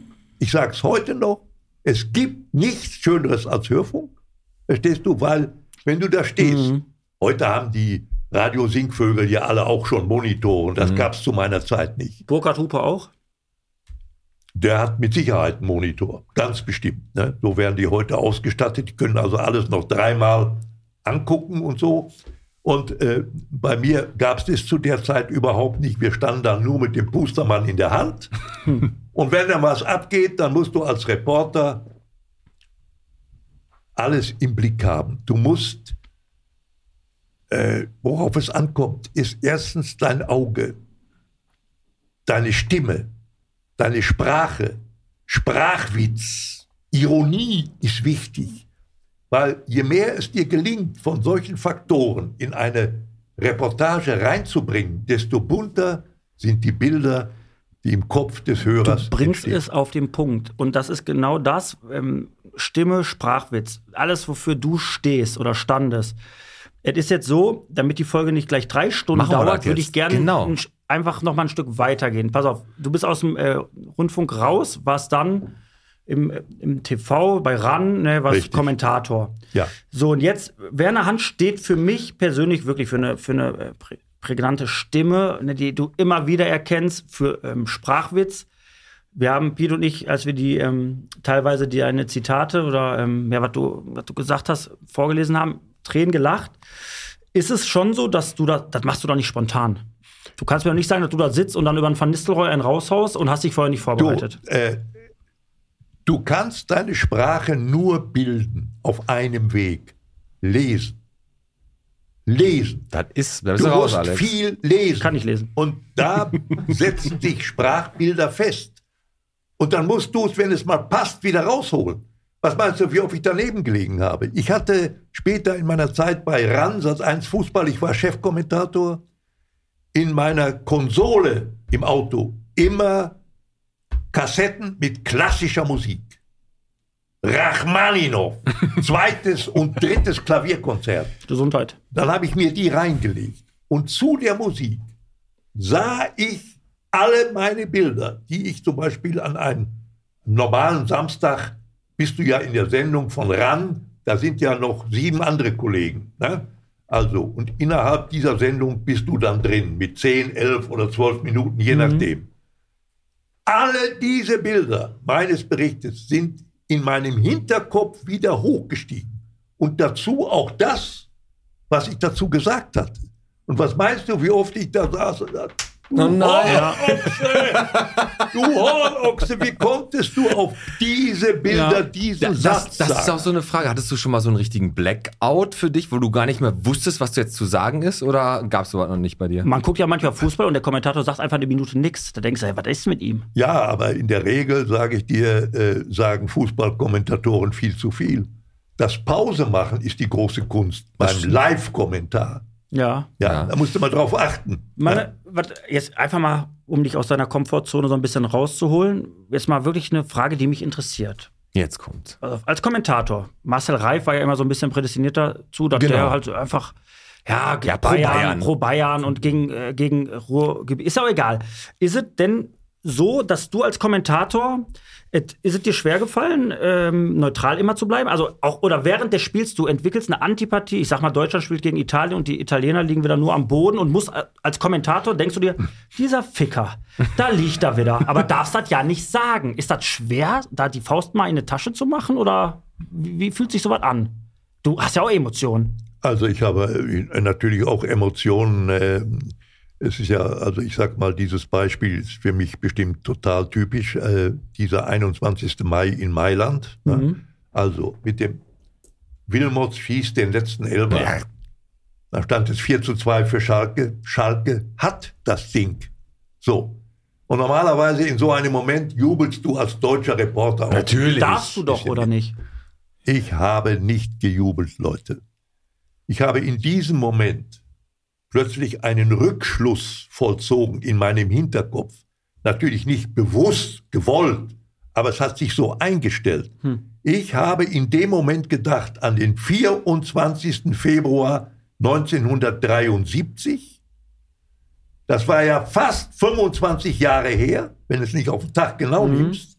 21. Mai 97 zum 24. Februar 73, ja. Und da fiel mir ein, da hat alles angefangen. Und jetzt sitze ich hier und bin dabei, wenn dieser Club mit dieser Ja. Mannschaft den größten Erfolg seiner Vereinsgeschichte erzielt. Ich wurde immer ruhiger. Aber guck mal, wo wir Weltmeister wurden, als die Flanke kam, dieser Kommentar. Götze, mach ihn, mach ihn, er macht ihn. So, mach ihn. Also da sind, da müssen doch Emotionen entstehen für, Deutsch, für die deutsche Mannschaft. Ja, Egal ob jetzt äh, in der Champions League, in, Ja, in der Europa League. natürlich, natürlich, Und da, ja- es kann doch nicht. Äh, Das ist das du verstellst dich doch, oder nicht? Das ist vollkommen legitim. Ich war ja da schon nicht mehr dabei mit Götze. Das ist ja viel später gewesen.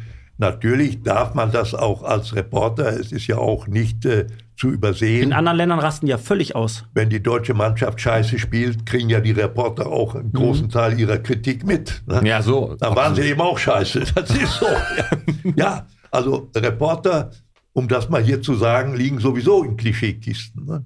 Also ich habe zum Beispiel einmal, ähm, ich habe die meisten Live-Spiele äh, bei RAN kommentiert, weil ich, wie gesagt, Chefkommentator war. Und da waren eben oft Spiele Dortmund gegen Bayern. Da habe ich mir in einem Fall mal die Zuschauerpost schicken lassen von der Presseabteilung. Ja, das waren so ungefähr 250, 260 Briefe. Und die habe ich dann sortiert. Ne? Gegen Hansch, gegen Hansch, gegen Hansch, für Hansch und manche so mittendrin. Muss man natürlich Folgendes zu sagen. Ein Mensch, der zu Hause auf der Couch sitzt und sich ein Fußballspiel anguckt im Fernsehen, der wird ja in aller Regel nicht dem Sender schreiben. Nein, Auch wenn er sich ärgert. Das passiert ja nur in den seltensten Fällen. Weil in Deutschland glaube ich alles. Dann habe ich, die- dann hab ich die Briefe sortiert und habe mir zwei rausgefischt. Der eine schrieb, sehr geehrter Herr Hansch, normalerweise lieben wir Ihre Kommentare in Bayern. Aber diesmal hatten, Sie das, hatten wir das Gefühl, Sie stehen bei Borussia Dortmund auf der Lohnliste. Oh je. Ja, völlig zu Recht. Ja, ne, schämen Sie sich was. Okay. Hochachtungsvoll. Aber wenigstens hochachtungsvoll. Ja. Und der andere schrieb, lieber Herr Hansch, willkommen im Pott. Sie sind doch ein Typ auf dem Pott. Aber diesmal hatten wir das Gefühl, Sie wollen sich beim FC Bayern als äh, äh, Pressesprecher bewerben. Also sehr Ach, subjektive wir machst Aussagen es halt. eh Wie du falsch. machst, machst du das falsch. Diese Aber beiden Briefe habe ich so genommen und gegeneinander gehalten. Da habe ich gedacht, kann es vielleicht passiert sein, Nein. Dass ich zweimal gesprochen habe? Ja, Das konnte ich bei einer Jahr Überlegung aber ausschließen. Nee, Leute, ist ganz was anderes. richtig. Du kannst es nie allen recht machen, das ist Fakt. Ihr könnt nehmen, was ihr wollt im Medienbereich. Ein großer Teil der Menschen, der dazuhört, hört immer das, was sie hören wollen. das ist generell, das Wohl. stimmt, da hast du völlig, So völlig recht. Und was wir jetzt machen, ist folgendes. Wir schließen mit einer sehr, sehr schönen Sache die Sportmoderation, deinen dein Werdegang so ab. Und zwar haben wir uns ein paar Kommentare von dir rausgesucht. Das ist eigentlich relativ cool, dass wir damit jetzt abschließen, weil wir nach dem Quiz natürlich dann auch noch. Genau, einmal kurz auf ein anderes Thema in deinem Deine- Leben zum ja. Sprechen kommen. Aber wir haben immer ein Spiel, wie viel Bottrop bist du? Und heute suchen der Alex und ich uns jeweils einen ähm, Zuschauer aus unserem Publikum aus. Das ist eine Premiere, weil Das wir natürlich nicht Premiere. sagen, wir spielen jetzt nicht mit Werner Hansch, wie viel Bottrop bist du? Nein, der Werner sagt nur, welcher Kommentar dann nachher von ihm war, wenn die beiden schon ausgesucht haben. Und ähm, hast du dich schon entschieden, Alex, wer, Ähm, wer spielen soll? Tatsächlich, also ich würde für äh, wie viel Bottrop bist du mein mein äh, mein Coach, mein Ex-Coach nehmen, den Hartwig Jondral, weil der immer eine große Fresse hat und ich hoffe, der wird heute einfach mal äh, des Besseren belehrt. Demnach äh, nehme ich den Hartwig mit rein. Und äh, gegen wen soll der Hartwig spielen, Pete? Also ich, ich würde mich auch freuen, ähm, der Kleinste mit der größten Schnauze, der Bayern-Fan, der kommt jetzt nach vorne, der Sebo. Und ich sag mal Applaus und wir machen das Mikro fertig.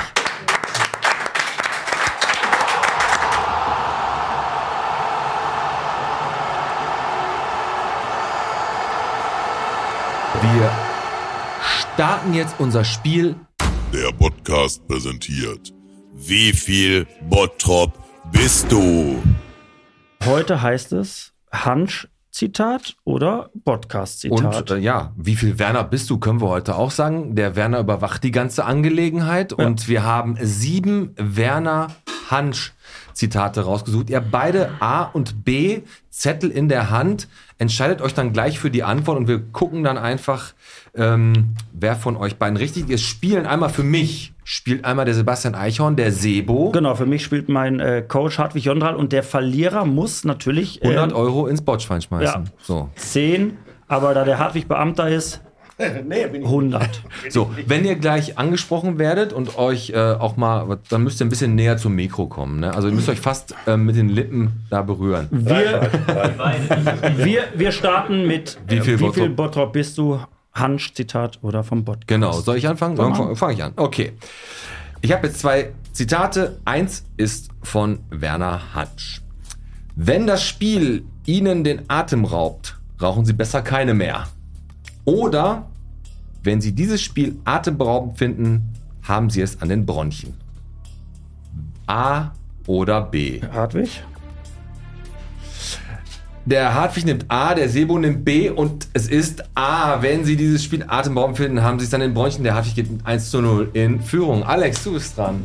Warte mal, ich muss das mal kurz hier. Ist richtig, ne? Weißt du das Ja, Spiel ja. noch, bei wem du es weiß ich Weißt nicht du nicht mehr, mehr. aber- okay. Aber ein sehr, sehr, sehr guter Kommentar auf jeden Fall. So, Alex. Zweite Zitat. A. Die einzige Schwäche von Van Nistelrooy ist seine Kopfballstärke. Oder B. Die einzige Schwäche von Van Nistelrooy ist sein starker Drang zum Tor. A oder Was B.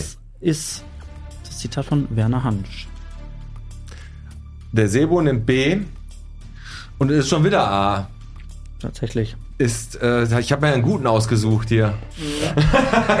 0 zu 2 für Ja, äh, Team Hübsch. Champions League Spiel. Jondal Teichert. Weißt du noch, welches Spiel das war? Champions League. Äh, Mensch, ja, also äh, das Spiel war in Stuttgart und der VfB spielte, ich glaube, Magath war Trainer in der Champions League. gegen, Ah. äh, wo war Van Nistelrooy da zu dem Zeitpunkt? Weißt du das noch? Das weiß ich nicht mehr genau. Ne? Okay. Sebo, komm mal ganz kurz ans Mikro. Jetzt, Ja, holt, jetzt holst du auf, ne? Ja, ich habe das Spiel bis jetzt nicht verstanden. Okay. Aber jetzt, ich bin drin. Ja, Okay, okay. Also du musst im Prinzip das ja, komm mal jetzt auf, der Werner hat dich- der hat dich doch jetzt schon wieder ja, verarscht. Aber er ist doch auf der Rhein-Baden-Werkstatt. Er muss doch, er braucht ein bisschen mehr Zeit. Okay, gut. Nächster, nächstes äh, Zitat. Früher war es ein Privileg, einen schlechten Geschmack zu haben. Heute hat ihn jeder. Oder früher hatten wir zwar auch schlechten Geschmack, aber heute schmeckt dir ja gar nichts mehr. Was hat Werner Hansch gesagt? A oder B. Ihr sagt B, das war ein Metzen. Das war leider kein Hansch. Das erste, früher war es ein Privileg, einen schlechten Geschmack zu haben. Heute hat ihn jeder. Das war Werner Hansch immer noch 2 zu 0. Aber du kannst dich wahrscheinlich nicht mehr dran erinnern, Werner, wann du sowas gesagt hast, ne? Ist auch. Ist Okay. Auch, okay. 2 zu 1, äh, 2 zu 0. 0 noch zu, immer. genau, immer noch. 2 zu 0 für Hartwig, Jondral und Teichert. So, Zitat Nummer 4. Wir stellen Fragen fertig, die Antworten irritieren uns nur. Oder wir stellen Fragen, ohne uns durch die Antworten irritieren zu lassen. Was hat Werner Hansch gesagt? A und B. Und damit Verkürzt. verkürzt der Sebo. Auf 1 zu 2 zu 2. 1. Werner Hansch hat gesagt, wir stellen Fragen, ohne uns durch die Antworten irritieren zu lassen. Und jetzt kommt auch noch einer, ein richtig guter. Aber du warst echt oft auch sehr lyrisch unterwegs, ne? Ja, Werner? jetzt wart mal ab. Der Dieb. Jetzt kommt der nächste. Nein, meine Damen und Herren, wir sind hier nicht beim Damenhalmer. Hier bewegt sich wirklich nichts. Oder, nein, liebe Zuschauer, das ist keine Zeitlupe. Der läuft wirklich so langsam. Werner, was hast du gesagt? B. B, ist Das war richtig. Carsten Behron, oder? Sehr gut. Dann haben wir 3 zu 2. Der Sebo hat. Äh, 3-1. nee, nein, 3, nein. 3 2. Ihr habt ja beide B der gezeigt. Ausgleich? Ja, ja. Nein, geht ja nicht, er hat das gleiche Er gezeigt. hat auch B gezeigt. 3 zu 2. So, Zitat Nummer 6. Ja, welches Zitat stammt von Werner Hansch? A. Diese Mannschaft ist nun, ich will nicht sagen tot, aber leblos. Oder B. Diese Mannschaft ist mehr oder weniger eher leblos, um nicht tot sagen zu müssen. Ah, beide richtig. 4 zu 3 für den Hartwig. Es geht auf die letzte, aufs letzte Zitat. Gibt's Jetzt kann, einen der, Sebo, Ausgleich? jetzt kann oder? der Sebo, wenn überhaupt, nur noch ausgleichen. Okay, dann geht's jetzt los. Vielleicht, wenn die Leute aufgepasst haben. Das Schlimme ist, wir haben keine, wir haben keine. Ich habe, wie hoch ist der Eiffelturm denn noch? Ähm, Kommentar. Es war ein typisches Eintopfspiel, ein früher Treffer und dann nur noch alles durcheinander. Oder es war ein Sandwich-Spiel, ein frühes und ein spätes Tor, dazwischen viel Gehacktes. Endung B. Oh. Und damit gewinnt äh, der Hartwig mit 5 zu 3. Das war nämlich richtig. Es war ein Sandwich-Spiel, ein frühes und ein spätes Tor, dazwischen viel Gehacktes. Hervorragend und geile Kommentare. Danke, dass ihr mitgeguckt der, der, der Gewinner, wie, wie fühlst du dich jetzt gerade als Gewinner? Also vor, wie vorher auch noch zwei dunkle Bottropper und dann. Äh, Ist eh alles egal. Ne? okay. Zero, vielen Dank, dass du auch mitgespielt hast. Ja, aber als Bayern. 100 Euro leichter. Ja, als war, war, war stets bemüht und die Teilnehmerurkunde kriegst du gleich am Ausgang. Okay, ihr dürft wieder auf eure ähm, Plätze nach hinten. Also, äh, während ihr das Spiel jetzt gemacht habt, da muss ich sagen, ist mir noch ein sehr schönes Bild eingefallen, das, äh, äh, das mir, äh, ja, also ich, es wurde mir aufgezwungen. Ja. förmlich. Es war ein Spiel, Borussia Dortmund im eigenen Stadion gegen den großen FC Bayern. Warum München. aufgezwungen? Ja, auch wurde mir aufgezwungen durch den, durch den Regisseur. Also, Du wolltest also es nicht war ein totales Regenspiel. Nach jedem Zweikampf flutschten Mhm. die Spieler über den Rasen wie Bergleute auf dem Arschleder, auf Deutsch gesagt. ja. Und äh, vom kleinen Bergmann noch. der ne? Torraum, der Torraum war natürlich äh, aufgeweicht und äh, ich sehe noch, äh, vor allen Dingen bei Bayern spielte, das war glaube ich länger nach äh, Sepp Meier, ein gewisser Aumann. Raimund Aumann. Raimund. Raimund Aumann hieß der. Michael Zorg schiebt auf das Bayern-Tor ein Flachschuss. Der Aumann muss runter. Und der haut sich richtig in so eine Lache, so richtig in die Pampe rein. Ne? Jo, und jetzt kommt es. Der steht auf, da zeigt mir der Regisseur folgendes Bild. Der Aumann steht, ich muss jetzt mal leider aufstehen, Kannst du? Passt er mit deinen Kopfhörern hier? ja, da steht der Aumann so, als ob er sich in die Hosen gemacht hätte und der ganze Schlamm läuft so an ihm runter. Und als ich dieses Bild sehe in Zeitlupe, habe ich gesagt, ja, liebe Zuschauer, wenn der Aumann sich nach dem Spiel gleich in der Kabine auf eine Heizung setzt, muss er sich anschließend mit dem Hammer umziehen. Ja, ist richtig. Aber sowas kommt spontan. Das, ja, absolut, das kannst du ja nicht vorbereiten. Ja, das ist das Talent. ist so. Ne? Da, das sind so deine Moderations... Was war dein letztes Spiel, was du gemacht hast, offiziell? Was, du- was du moderiert hast? Ja, daran möchte ich am liebsten gar nicht mehr denken. Es war ein äh, äh, im Jahre 2006 ein Champions League Finale in, Porto? in Paris. Porto hat gewonnen? Arsenal London gegen FC Barcelona. Ah, ne, okay. Arsenal London spielte mit Jens Lehmann im Tor. Da war der damals. Mhm. Äh, das Spiel hatte mich schon gar nicht mehr interessiert, weil in der Vorbereitung sitzt du unten in den Katakomben, suchst dir einen ruhigen Platz und gehst deine Unterlagen nochmal durch. Und plötzlich reißt einer die Tür auf und sagt, hast du schon gehört? Ich sag, was denn? Rudi Assauer ist entlassen. Es war am 17. Mai 2006. Das hatte ich natürlich noch nicht gehört. Wäre auch besser, wenn du nicht gehört hättest bis nach Abpfiff. Lehmann spielte 19 Minuten im Tor. Dann wurde er vom Platz gestellt, weil er außerhalb des Strafraums den Ball mit der Hand gespielt und noch einen Spanier zu Fall gebracht ja, hatte. wenn dann alles, ne? Gewonnen hat dann Barcelona mit 2 zu 1. Für mich wirklich war gar nicht mehr wichtig. Das ging mir nicht mehr aus dem Die Kopf. dem Rudi-Geschichte war die wichtige. Am nächsten Tag waren wir wieder zu Hause. Ich musste natürlich sofort zum Rudi hin. Und da stand er noch mit der Schauspielerin, mit der Frau Tomalla an seiner Seite. Und die haben natürlich in jede Kamera Legenden erzählt. Ne? Die haben, ja, es war also da im Aufsichtsrat sind ein paar Leute, die waren heiß auf meinen Job. Und der Tönnies hat denen nachgegeben. Da bin ich zum Tönnies hin und habe gesagt, Clemens, kann denn das da wahr sein? Da sagt er, wenn du die Wahrheit wissen willst, kommst du mal nach Reda Wiedenbrück, dann werde ich dir alles erklären. Da bin ich drei Tage später hingefahren. Dann hat er mich erstmal durch zwei Kilometer hängende Schweinehälften geführt. Ja. Und äh, dann saßen wir in seinem Büro und das Erste, was der sagte, das war so wahr. Wahrer ging's gar nicht mehr. Wir wären doch mit dem Klammerbeutel gepudert gewesen, wenn wir uns von einem gesunden Rudi Assauer getrennt hätten. So. Der Mann war doch das Gesicht dieses Vereins. Punkt. Das stimmte hundertprozentig. Und dann hat er mir erzählt, die Genetik der Assauer Familie. Seine Mutter ist an dieser Krankheit gestorben. Er hatte einen 13, 13 Jahre älteren Bruder, auch an Alzheimer gestorben. Ah. Und jetzt könnt ihr euch vorstellen, dass Rudi in seiner besten Phase, wo er vielleicht nicht ganz auf Augenhöhe, aber nur so ein Stückchen unter Uli Hoeneß in der Branche der Fußballstrategen stand, der Manager, auch schon immer die Angst hatte. Bei dieser Familiengeschichte kriege ich es auch.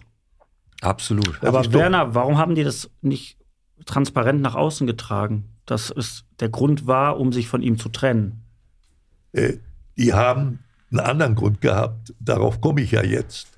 Und irgendwann kommt, kam der Zeitpunkt, darüber habe ich mit Hüb Stevens mit ganz unterschiedlicher Einschätzung diskutiert. Der Stevens hat den Zeitpunkt viel eher gesetzt. Der sagte zu mir, Werner, ich war sechs Jahre auf Schalke. Die höchsten Erfolge meiner Laufbahn. Ich hätte Schalke nie verlassen. Ich habe mit Rudi verhandelt über einen neuen Vertrag und am nächsten Tag wusste er schon gar nicht mehr, worüber wir uns einig geworden Krass. waren. Ah, so ein Hammer. Scheiß, ey. Das ist natürlich. Der war komplett nicht mehr zurechnungsfähig. Und da habe ich gemerkt, es wird auf Schalke ganz schwierig werden. Und dann ist er ja von Schalke weg nach Berlin gegangen zu Hertha. So. Ich habe es viel später gemerkt. Das habe ich ja, glaube ich, schon erzählt, äh, irgendwann mal eben hier, glaube ich, als wir angefangen sind, äh, äh, nach diesem Auftritt in Rasfeld, in, in, in, in dem Schloss. 2010 war das. Wir saßen auf einer kleinen Bühne, 250 Gäste, vorne in der ersten Reihe der Bauernpräsident von Heeremann. Und wir diskutierten über Fußball und da fallen Namen. Und drei Minuten später nochmal. Und dann hat er so gesabbelt. Wie, wie, wie, was, was, das war bei mir Hast du gemerkt? der Punkt, wo ich sagte, es geht nicht mehr. Wir sind nach Hause gefahren. Mein Wagen stand bei ihm auf dem Hof. Kurz bevor wir ankamen, habe ich gesagt, Rudi, ich würde heute gerne noch mal mit dir reden. Boah, das ist aber sehr. Du Und dann? wolltest einfach nochmal mit ihm reden, weil du nicht wusstest, ob du es nochmal hinkriegst. Was hast du, was hast du, sagt er zu mir. Wir stiegen aus und da sage ich, Rudi, ich habe das unschöne Gefühl, dass mit dir irgendwas nicht mehr stimmt, und zwar mit deinem Kopf. Da kriegte er so große Augen und so einen krampfartigen Weinanfall. Ich weiß es doch, umfasste mich Oh, das ist und führte mich in sein Wohnzimmer und zeigte mir Zeitschriften mit Kreuzworträtseln, weil er mir beweisen wollte, wie sehr er dagegen ankämpft. Okay. Alles kontraproduktiv, habe ich dann gelernt später. Ich habe nicht geschlafen in der Nacht. Am nächsten Tag habe ich seine Tochter angerufen, die eheliche Tochter, und habe ihr erzählt, was mir mit ihrem Vater passiert war. Da sagte er, Hans, morgen früh, gib ihm mein Wort, nehme ich ihn an die Hand und bringe ihn in die Memory-Klinik nach Essen. Und das hat die gemacht. Und- Und da wurde er endgültig diagnostiziert und das hat ja alles hinterher in dem Film Ich will mich nicht vergessen. 7. 7. Februar 2012. ne? Ich will mich nicht vergessen, stell dir mal vor. Unglaublich. Für mich die größte Leistung von Rudi Assauer, weil mit diesem Film wurde dieses Krankheitsbild, Demenz, Alzheimer, unter dem Teppich weggezogen und es wurde ein öffentliches Thema. Der Film Honig im Kopf mit diesem wunderbaren Hallerford, Ja. den hätte es nie gegeben ohne das Vorbild von Rudi. Ich sehe da parallel und zu jetzt, dir. Und jetzt sind wir nämlich gerade auch mal ein bisschen auf der ernsteren Schiene. Du hast gerade gesagt, 2006 war das, das letzte Spiel, was du moderiert hast. Und du hast davon erfahren, dass die sich von Assauer getrennt haben. Ähm, und dann ist ja eine Sache in deinem Leben passiert, die wir jetzt auch mal kurz thematisieren. Wir haben das Buch von dir hier liegen, einmal, Höl einmal Hölle und zurück, vom Hermann Beckfeld geschrieben. Es geht um eine, eine Sucht, um eine Spielsucht, Du sagst die Krank- du Krankheit, entwickelst. Eine Krankheit, sogar, ne? klar. Ja. Ja. Und die hast du entwickelt. Ich habe mir das Buch durchgelesen. So schleichend und so hinterhältig, wie die kamen. Also so wirklich einmal kurz die Tür aufgemacht und das war einfach die falsche Tür zu einem so einem Sch- ähm, Wettbüro, wo man auf Pferde Wie hat das wetten angefangen? konnte. Wie hat das angefangen? Genau, und da hat es irgendwie angefangen, ne? Ja, das war der Anlass. Ne? Das war der Anlass für die Krankheit. Die Vorgeschichte beginnt ein bisschen eher. Das Jahr 2003 hatte für mich eine erhebliche Bedeutung. Ich wurde 65. Das heißt, mein Festanstellungsvertrag als Chefkommentator bei RAN Sat 1 Vorbei. war vorbei. Das Wie- ist so mit 65. Ne? Beamten werden dann auch pensioniert. Und noch etwas war wichtig. Im gleichen Zeitpunkt ging die Bundesliga mit ihren Rechten. Elf Jahre hatten wir die. Stimmt, die sind. Zurück zu den öffentlich-rechtlichen. Das heißt, ich war im Moment raus. Und da gab es eine große Sitzung in München. Unser Programmdirektor hat referiert. Es, es, es waberten ja schon die Gerüchte durch, durch die Lande, ist Kirch pleite. Ne? Kirch hatte sich ja an diesem Bezahlfernsehen stranguliert, wenn man ehrlich ist. Zehn Milliarden hat er da reingesteckt, was heute Sky ist. Jetzt war Premiere damals noch, Ja. ne? Also Kollegen saßen dort mit betretenen Gesichtern, ist Kirch pleite. Auf einmal guckt der Leon so zu mir rüber, so hieß der Programmdirektor, und sagt, ja Werner, du hast es ja gut. Du gehst ja im August in Pension. Musste ich mit der ganzen Scheiße nicht mehr beschäftigen. Ne? Ich habe das nicht glauben wollen. Okay. Ich sag, wie, Pension? Nee. Ich war so in diesem Gewerbe ja, drin. Hattest noch Bock? Also in dieser Masche, das, was auf einem grünen Quadrat passiert, fußballerisch, in Sprache umzusetzen, das war so, wie gesagt, innerhalb meiner Haut, ja. Dass das zu Ende war, konnte ich mir gar nicht vorstellen. Ich habe Gelächter ausgelöst in der, in der, in der äh, Sitzung. Kollegen haben mich ausgelacht. Ja, das musste ich ertragen. Ich bin nach Hause geflogen, sofort rauf in den zweiten Stock, habe meine Schublade aufgemacht und habe die Verträge gesucht. Ja, da sah ich's. Es stimmte. Scheiße. Es war leider wahr. Und das, liebe Leute, ist etwas ganz, ganz Wesentliches. Das äh, ist vielleicht auch für unsere Zuhörer hier interessant. Äh, es, man kennt ja das Beispiel von, von diesem, äh, wie soll ich sagen, wunderbaren Die wird was genommen, ne? äh, Buchhalter. Der macht 40 Jahre einen tollen Job, hat keinen Tag unentschuldigt gefehlt. Alle seine Bilanzen haben immer bis auf den Pfennig gestimmt. Nicht wie bei uns hier. Und plötzlich kommt der, ach so, Hier ist Schmu, hier ist Schmu. Ja, Entschuldigung, weiter. und plötzlich kommt der Tag, da wird dieser Mann pensioniert. Da gibt es eine schöne Abschiedsfeier. Und wenn dieser Mensch nicht rechtzeitig angefangen hat, sich zu überlegen, wo finde ich jetzt noch ein Betätigungsfeld, das mir für die verbleibenden Phasen meines Lebens Sinn vermittelt? Ob er Briefmarken sammelt oder Rosen züchtet, das ist dann relativ unerheblich. Aber Sinn, wenn der nicht mehr da ist, dann gibt es diesen Buchhalter manchmal schon drei Jahre später Und du hast dich dann geflüchtet in. nicht mehr. Ich war leer. Ich war auf diese Frage nicht mal vorbereitet. Und ich hatte eine Lebensgefährtin, die hatte einen äußerst anspruchsvollen Job. Die hat ein Altenpflegeheim geleitet mit 150 Betten. Die fuhr morgens um halb sieben los, von Dortmund nach Meinerzhagen und kam abends um halb sieben. Und dann Und du hattest viel Zeit, um, du hattest viel Zeit, Zeit, ne? um Mist zu bauen, wahrscheinlich, ne? Ja, das war so. Und, äh, und in dieser Situation, ich glaube, das war für mich die Voraussetzung, dass ich diese Krankheit gefallen Was hast du, du hast, du hast gespielt, auf was hast du gesetzt? Pferde, auf Pferde, nur auf Von Pferde. zu Hause aus dann? Nein, nein, ich bin nach Recklinghausen gefahren, da hatte ich ein Postfach. Ja. Das musste von Zeit zu Zeit immer geleert werden. Und dann war das mal wieder so weit und dann mein Auto stand an der Post. Ich kam raus und hatte plötzlich das Gefühl, verdammt nochmal, irgendwas kratzt mir im Hals. Ich brauche wieder Salbei-Bonbons von Dr. Soldan. Das kaufte ich in solchen Situationen immer wieder. Wo ist denn jetzt die nächste Apotheke? Aha, ich muss hier den Wall nochmal zurückgehen und dann die nächste kleine Seitenstraße, da ist eine Apotheke.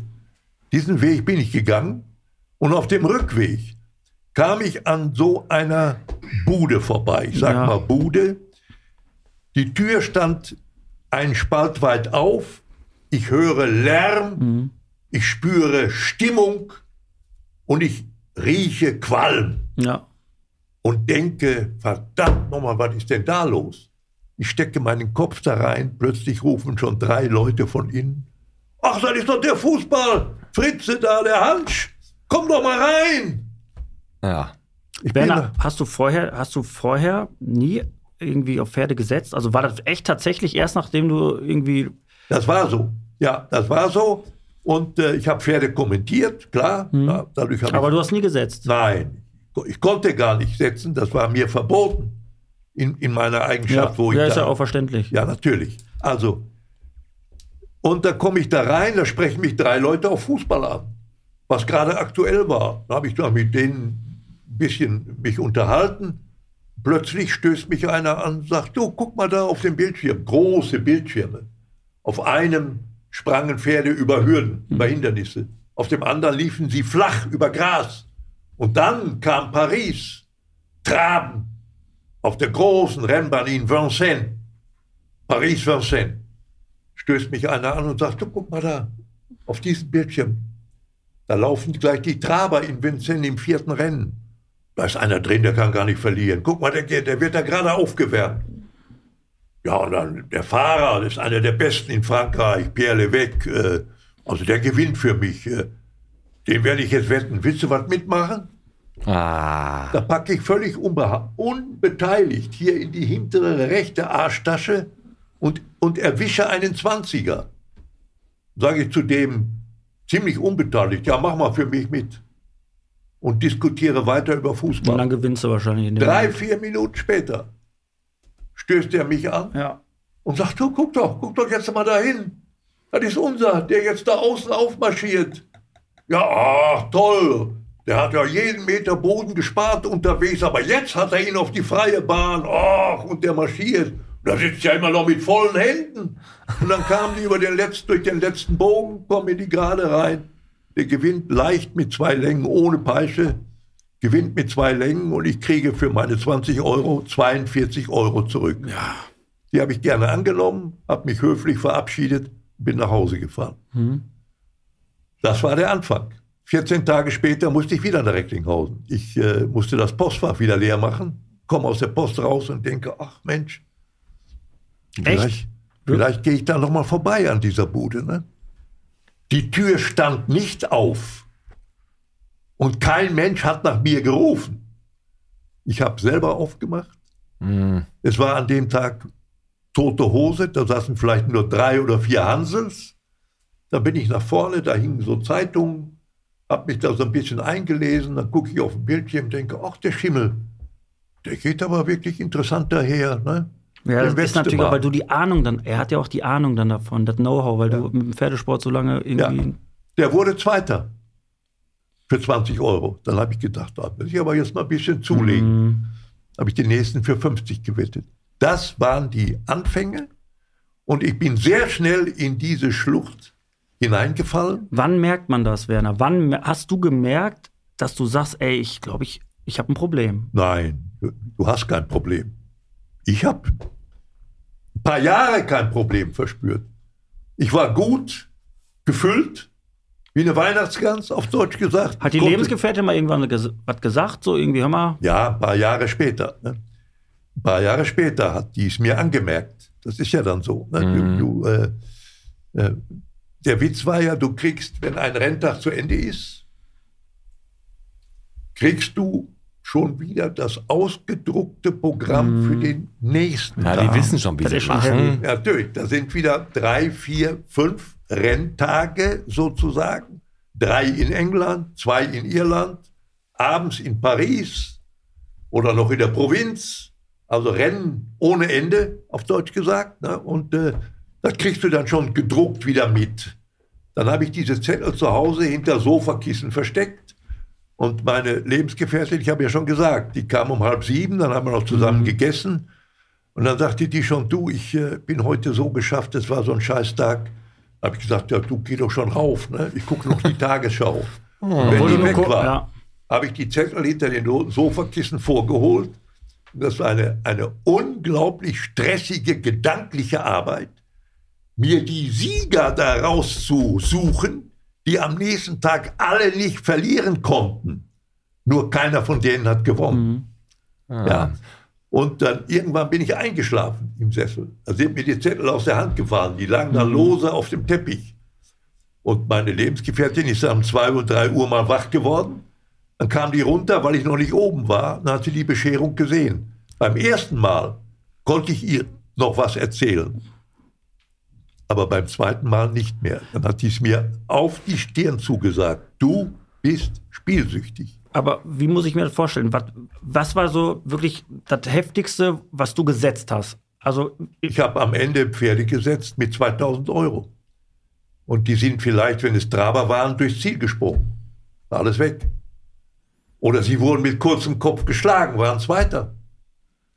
Deutsche Pferde haben mich überhaupt nicht interessiert. Irland, England, Frankreich. Irland, England, Frankreich. aber ist es nicht so, wenn du sagst, ey, ich setze jetzt gerade 2000 Euro auf ein Pferd, dass man sich nicht selbst vor sich erschreckt und sagt, ey, was mache ich hier gerade? Nein, überhaupt nicht. Verstehst du? Das ist ja gerade das Problem.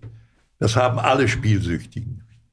Zu begreifen, dass man ein Problem hat, dass man eine Krankheit hat und dass man dann einen Menschen hat, dem man sich öffnen kann.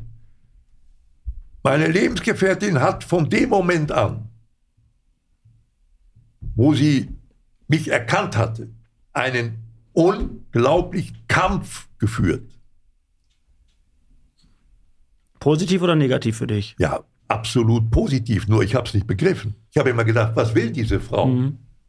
Ich habe bisher einfach nur Pech gehabt. Denkst du? Aber ab morgen Ja. kommt der große Rücklauf. Dann werde ich alles zurückgewinnen, was ich bisher verloren habe. Typische Suchtbegleitung, diese, diese Vermutung. Verstehst du? Ja. Das, Bis du begreifst, dass du krank bist und dich dann outest. Das ist ein ganz schweres Und- Problem. Das hast du ja. Wie lange hast du die Spielsucht oder wann hast du gesagt, hast du die Spielsucht überwunden gehabt oder hat man die jemals überwunden? Ja, ich, ich bin heute sicher, dass ich sie überwunden Okay. habe. Äh, ich war der Moment, in dem ich mich outen musste, kam relativ spät im August 2020. Ich hatte ja das große Glück, dass ich in diesem TV-Format aufgenommen wurde, Promi Big Brother. Richtig? Hast Ja. du gewonnen, ne? Ja, da, war, da hatte ich ja nie einen Gedanken dran. Das hat sich am Ende so ergeben. Ne? Ich weiß gar nicht, warum ich da gewonnen habe. Ich Wie viel, nur, wie viel Geld hast du verzockt, bevor wir über das TV-Format sprechen? Wie viel Geld hast du? Ja, also alles in allem irgendwo zwischen 5 und 700.000. Kann ich jetzt ruhig zugeben. Also ich habe mich da geoutet. Ich wusste, das wird jetzt passieren. Der, der, der große Bruder rief mich am zweiten Tag. Werner, komm in die, komm in die Räuberhöhle. Das war die Sprechzelle. ne? Da saß ich da und dann kam gleich die Frage, sag mir, weshalb bist du hier? Okay, und dann. Und das ist wieder ein Moment, wo ich mich entscheiden musste. Erzähle ich dem jetzt Geschichten? Wie vielen anderen Freunden, die mir Geld geliehen hatten, denen habe ich Geschichten erzählt. Ich habe ein Problem im Finanzamt oder ich hatte einen Autounfall, den will ich regulieren ohne Polizei. Und äh, ich sagte, da wo ich herkam, in der Branche, ich hatte einen riesen Kasten von, von Bekannten. Hm? Freunde vielleicht weniger, aber Bekannte, die mir alle gerne Geld geliehen haben. Die haben immer gefragt, wie viel brauchst du? Die waren stolz, dass sie mir helfen konnten. Und drei Stunden später war das Geld schon wieder weg, ne? Ei. weil ich in der Bude war. Ne? Das war so. Und äh, also, ich habe in dem Moment, als der mich das fragte, eine richtige Entscheidung getroffen. Ich hätte dem auch wieder was erzählen können, ne? was nicht stimmte. Ja, weshalb bist du hier? Nein, ich hatte Gott sei Dank den Mut, den Mut und die Kraft, diese Mauer der Scham, die so hoch ist, dass du eine, eine Hochsprunglatte brauchst, um drüber zu springen. Ich habe mich geoutet bis auf die Sprunggelenke, habe ich die Hosen runtergelassen. Das tief. Und wir hatten anderthalb Millionen Zuschauer Mhm. an dem Tag. Und ich wusste, da sind jetzt einige, die werden mit dem moralischen Zeigefinger auf mich deuten. Nein. Das muss ich ertragen. Verstehst du? Weil das, was ich gemacht habe, war ja eine Du hast Katastrophe. mit der Frau von Michael Ballack in der Küche gestanden Richtig. und hast dir das erzählt und die hat ähm, die Tränen in den Augen gehabt, als du meintest, du hast im Monat 200 Euro zum Leben. ja. Und ähm, ich glaube nicht, dass da einer irgendwie auf dich zeigt, weil Doch, ähm, hör mal zu, also- du hast niemand, es, es, eins ist Fakt, du hast, ein, äh, du hast eine, ähm, hattest eine Spielsucht, eine Krankheit, du hast aber niemandem, keinem Menschen wehgetan, niemandem gefährdet, bist aber dann jetzt öffentlich damit rausgekommen. Das hat schon berührt, also muss ich ehrlich sagen. Ey, Und wer dann ja. sagt, ey, bist du selber schuld. Das, Ja. das, Nein. Das, doch, das hat berührt, aber wehgetan hat der Menschen, indem er sie belogen hat. Ja, aber ja. trotzdem hat er mit diesem, mit dieser Geschichte, mit diesem, mit diesem Statement bei Big Brother und auch mit dem Buch, was ihr euch definitiv mal durchlesen Ja. solltet, einmal Hölle und zurück vom denn Backfeld. das so, ist echt richtig cool. Und da wird doch alles genau beschrieben, wie, wie Werner sich gefühlt hat, wie er reingekommen ist, wie er wieder rausgekommen ist und wie man mit dieser also wie schnell man unwissend erstmal in so eine Situation kommt. Und der schwierigste Weg ist der Weg dann nachher wieder zurück. Den Mhm. bist du aber gegangen und hast auch eigentlich nicht, du hast dich nicht einem Menschen geöffnet, so wie man das manchmal, sondern du hast dich gleich der ganz, also ganz Deutschland geöffnet, weil sobald du das da raushaust, wusstest du stehst in der Presse und dann weiß es eigentlich sowieso jeder. Ja, ja, das und war das war, so. glaube ich, auch das Beste, was du machen konntest in der Situation. Und auch das Größte, was du machen Ja. konntest. Ja, in der Tat, also das Buch ist wirklich Teil meiner eigenen Therapie. Also als ich meine, meine Selbstbestimmung wieder zurückgewonnen hatte und meine Selbstreflexion, das alles ist hier eingeflossen. Ich bin heute Botschafter des Fachverbandes Glücksspielsucht, der sitzt in Bielefeld. Ich mache Aufträge, Auftritte in großen Suchtkliniken. Die größte in Nordrhein-Westfalen ist im Sauerland, in Fredeburg. Da habe ich äh, einen wunderbaren Auftritt gehabt. Also ich kann im Moment Menschen nur beeindrucken durch meine eigene Geschichte. Prävention Ja. ist mein Thema. Ich versuche Menschen darzustellen, wo du hinkommst, wenn du deine, deine Selbstverantwortung äh, sozusagen komplett beiseite legst. Denn ihr müsst ja immer wissen, wir als Bürger leben zwischen zwei großen Rechtspositionen, die uns durch das Grundgesetz aufgegeben werden. Das eine ist mein Selbstbestimmungsrecht. Das geht ja so weit, dass ich heute, wenn ich nicht mehr leben will, kann ich über mein eigenes Lebensende bestimmen, wenn ich keinen Sinn mehr lebe, weiterzuleben. Kann ich mich vom Dach runterstürzen? Suizid ist nicht strafbar? Ja, Naja, nee, ist so. Und äh, im Gegenteil, das Bundesverfassungsgericht hat vor zwei Jahren ein grundlegendes Urteil gefällt. Die Bestimmung über mein eigenes Ende ist durch mein Selbstbestimmungsrecht gedeckt. Es gibt nur leider noch kein Gesetz. Normalerweise wäre der Staat sogar verpflichtet, mir der Zugang zu, zum einen Medikament Wie in Holland, ne? zu öffnen, mit dem ich mich dann umbringen kann. Aber warum sagst du das? Hattest du so Gedanken mal?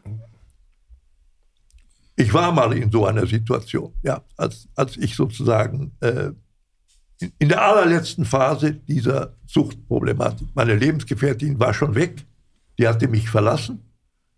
Das hat sie mir auch angedroht, das hat mich aber gar nicht berührt. Ich habe immer gedacht, die Frau soll mich verlassen, nie im Leben wird die das machen. Aber das hat sie gemacht. Ja, und äh, äh, also, nein, ich bin zurück. Ich habe dann äh, einen guten, wenigstens einen guten Freund gehabt. Das war ein Anwalt in Dortmund, der dort in der Stadt gut vernetzt ist, der auch viele Sachen schon für Borussia Dortmund gemacht hat. Alfons Becker, alter, erfahrener Fuchs, der hat mich dann beiseite genommen und hat, das war noch vor, vor Promi Big Brother, und hat gesagt, ich sag's dir jetzt zwischen die Hörner, du bist spielsüchtig und zwar in der pathologischen Form. Ja, ich nehme dich jetzt an die Hand und du folgst mir und wir gehen hier über zwei Straßen. Ich bringe dich jetzt zu einem Fachtherapeuten. Bev- Bevor der, bevor der Pete jetzt gleich so langsam zum Ende kommt, möchte ich noch eins dazu sagen. ähm, was du gerade sagst, ja, ich hatte einen, noch einen richtigen Freund, Anwalt. Wir beide hatten ja die Möglichkeit, vorher ein bisschen mehr zu sprechen. Und da ist es so, ich glaube, dann ist auch eine gewisse Fehlwahrnehmung da, weil im Stadion Borussia Dortmund, da wo wir uns kurz gesehen hatten, hast du mir was gesagt, dass Leute, du warst mit Icke Hüftgold da, den du auch im Big Brother Haus kennengelernt hast. Und es kam nach dem Spiel, das war für dich total emotional, hast du gesagt. Hansi Flick, also unser Bundestrainer, Richtig. Julian Nagelsmann, Richtig. wer noch? Ich weiß es nicht mehr. Äh, Olli Kahn, Da kamen Leute zu dir, ja. sind auf dich zugegangen, haben deine Hand genommen und haben dir nur das Beste gewünscht. So ist es, ja. Und da musst du doch mal wirklich einfach, da merkt man doch mal, was für ein Standing, was für ein Standing du hast, dass diese Menschen auf dich zukommen, um dir das zu sagen. Das hätten Ja. die nicht machen müssen. Ja, das war besonders eindrucksvoll im Fall, Fall von Nagelsmann. Ich hatte in dem äh, Spiel, nach diesem Spiel auch zwei Einblendungen bei, äh, bei Sport 1. Die haben das ja übertragen.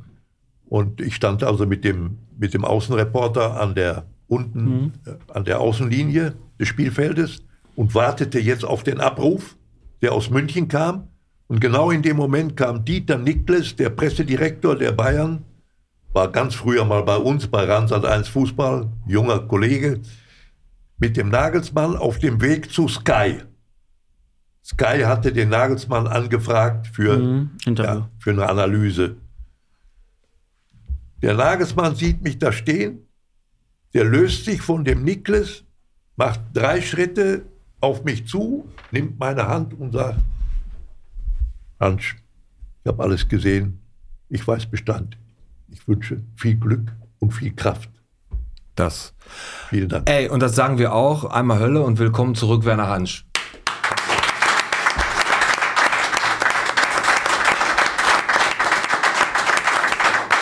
Wir, wir werden jetzt die Folge noch mal ganz äh, langsam, noch nur noch zwei Minuten, die Tiere lassen wir weg, die Sari mit dem Hüftschaden, die hat hier nichts mehr zu suchen, die wird schon im Schröders Erben machen wir nächstes Mal doppelt, das Ja. ist nicht so wild.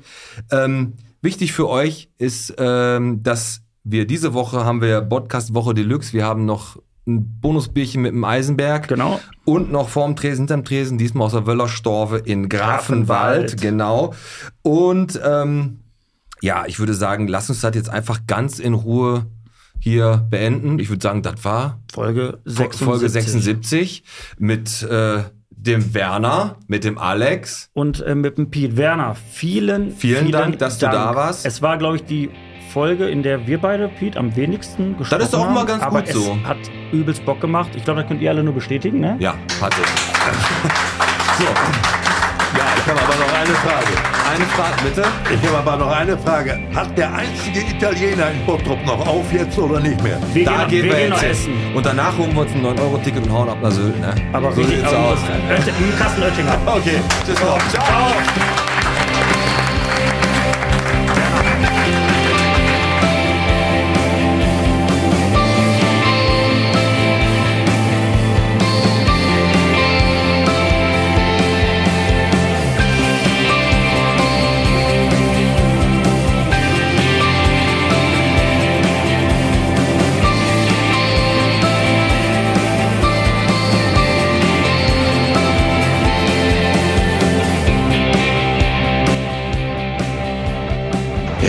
Super geiler Abend.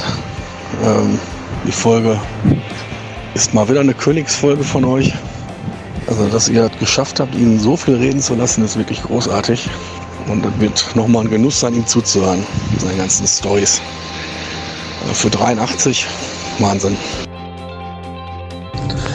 Männers, ich bin gerade auf dem Weg nach Hause und ich bin immer noch ultra ergriffen äh, von den letzten gut zwei Stunden. Also ich kann mich nicht daran erinnern, äh, wann mich das letzte Mal irgendwas so gefesselt hat wie, ähm, wie die Erzählung von Werner. Also wirklich, wirklich vielen, vielen Dank, äh, dass ich dabei sein durfte. Ja, hallo, lieber Pete und lieber Alex. Hier ist der Christian von CP Glanzwerk. Ich war heute bei euch in der, in der äh, Folge, in der Sendung und ähm, mit dem Werner Hansch. Ich, äh, ich, bin, ich bin schwer begeistert und war eine Riesenfolge.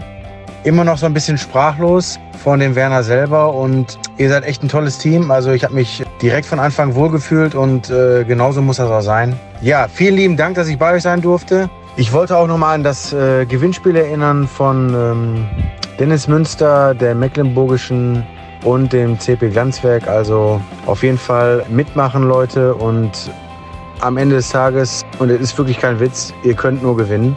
Äh, egal wie. Und ja, vielen lieben Dank nochmal und euch noch einen schönen Tag, Abend. Bis dann.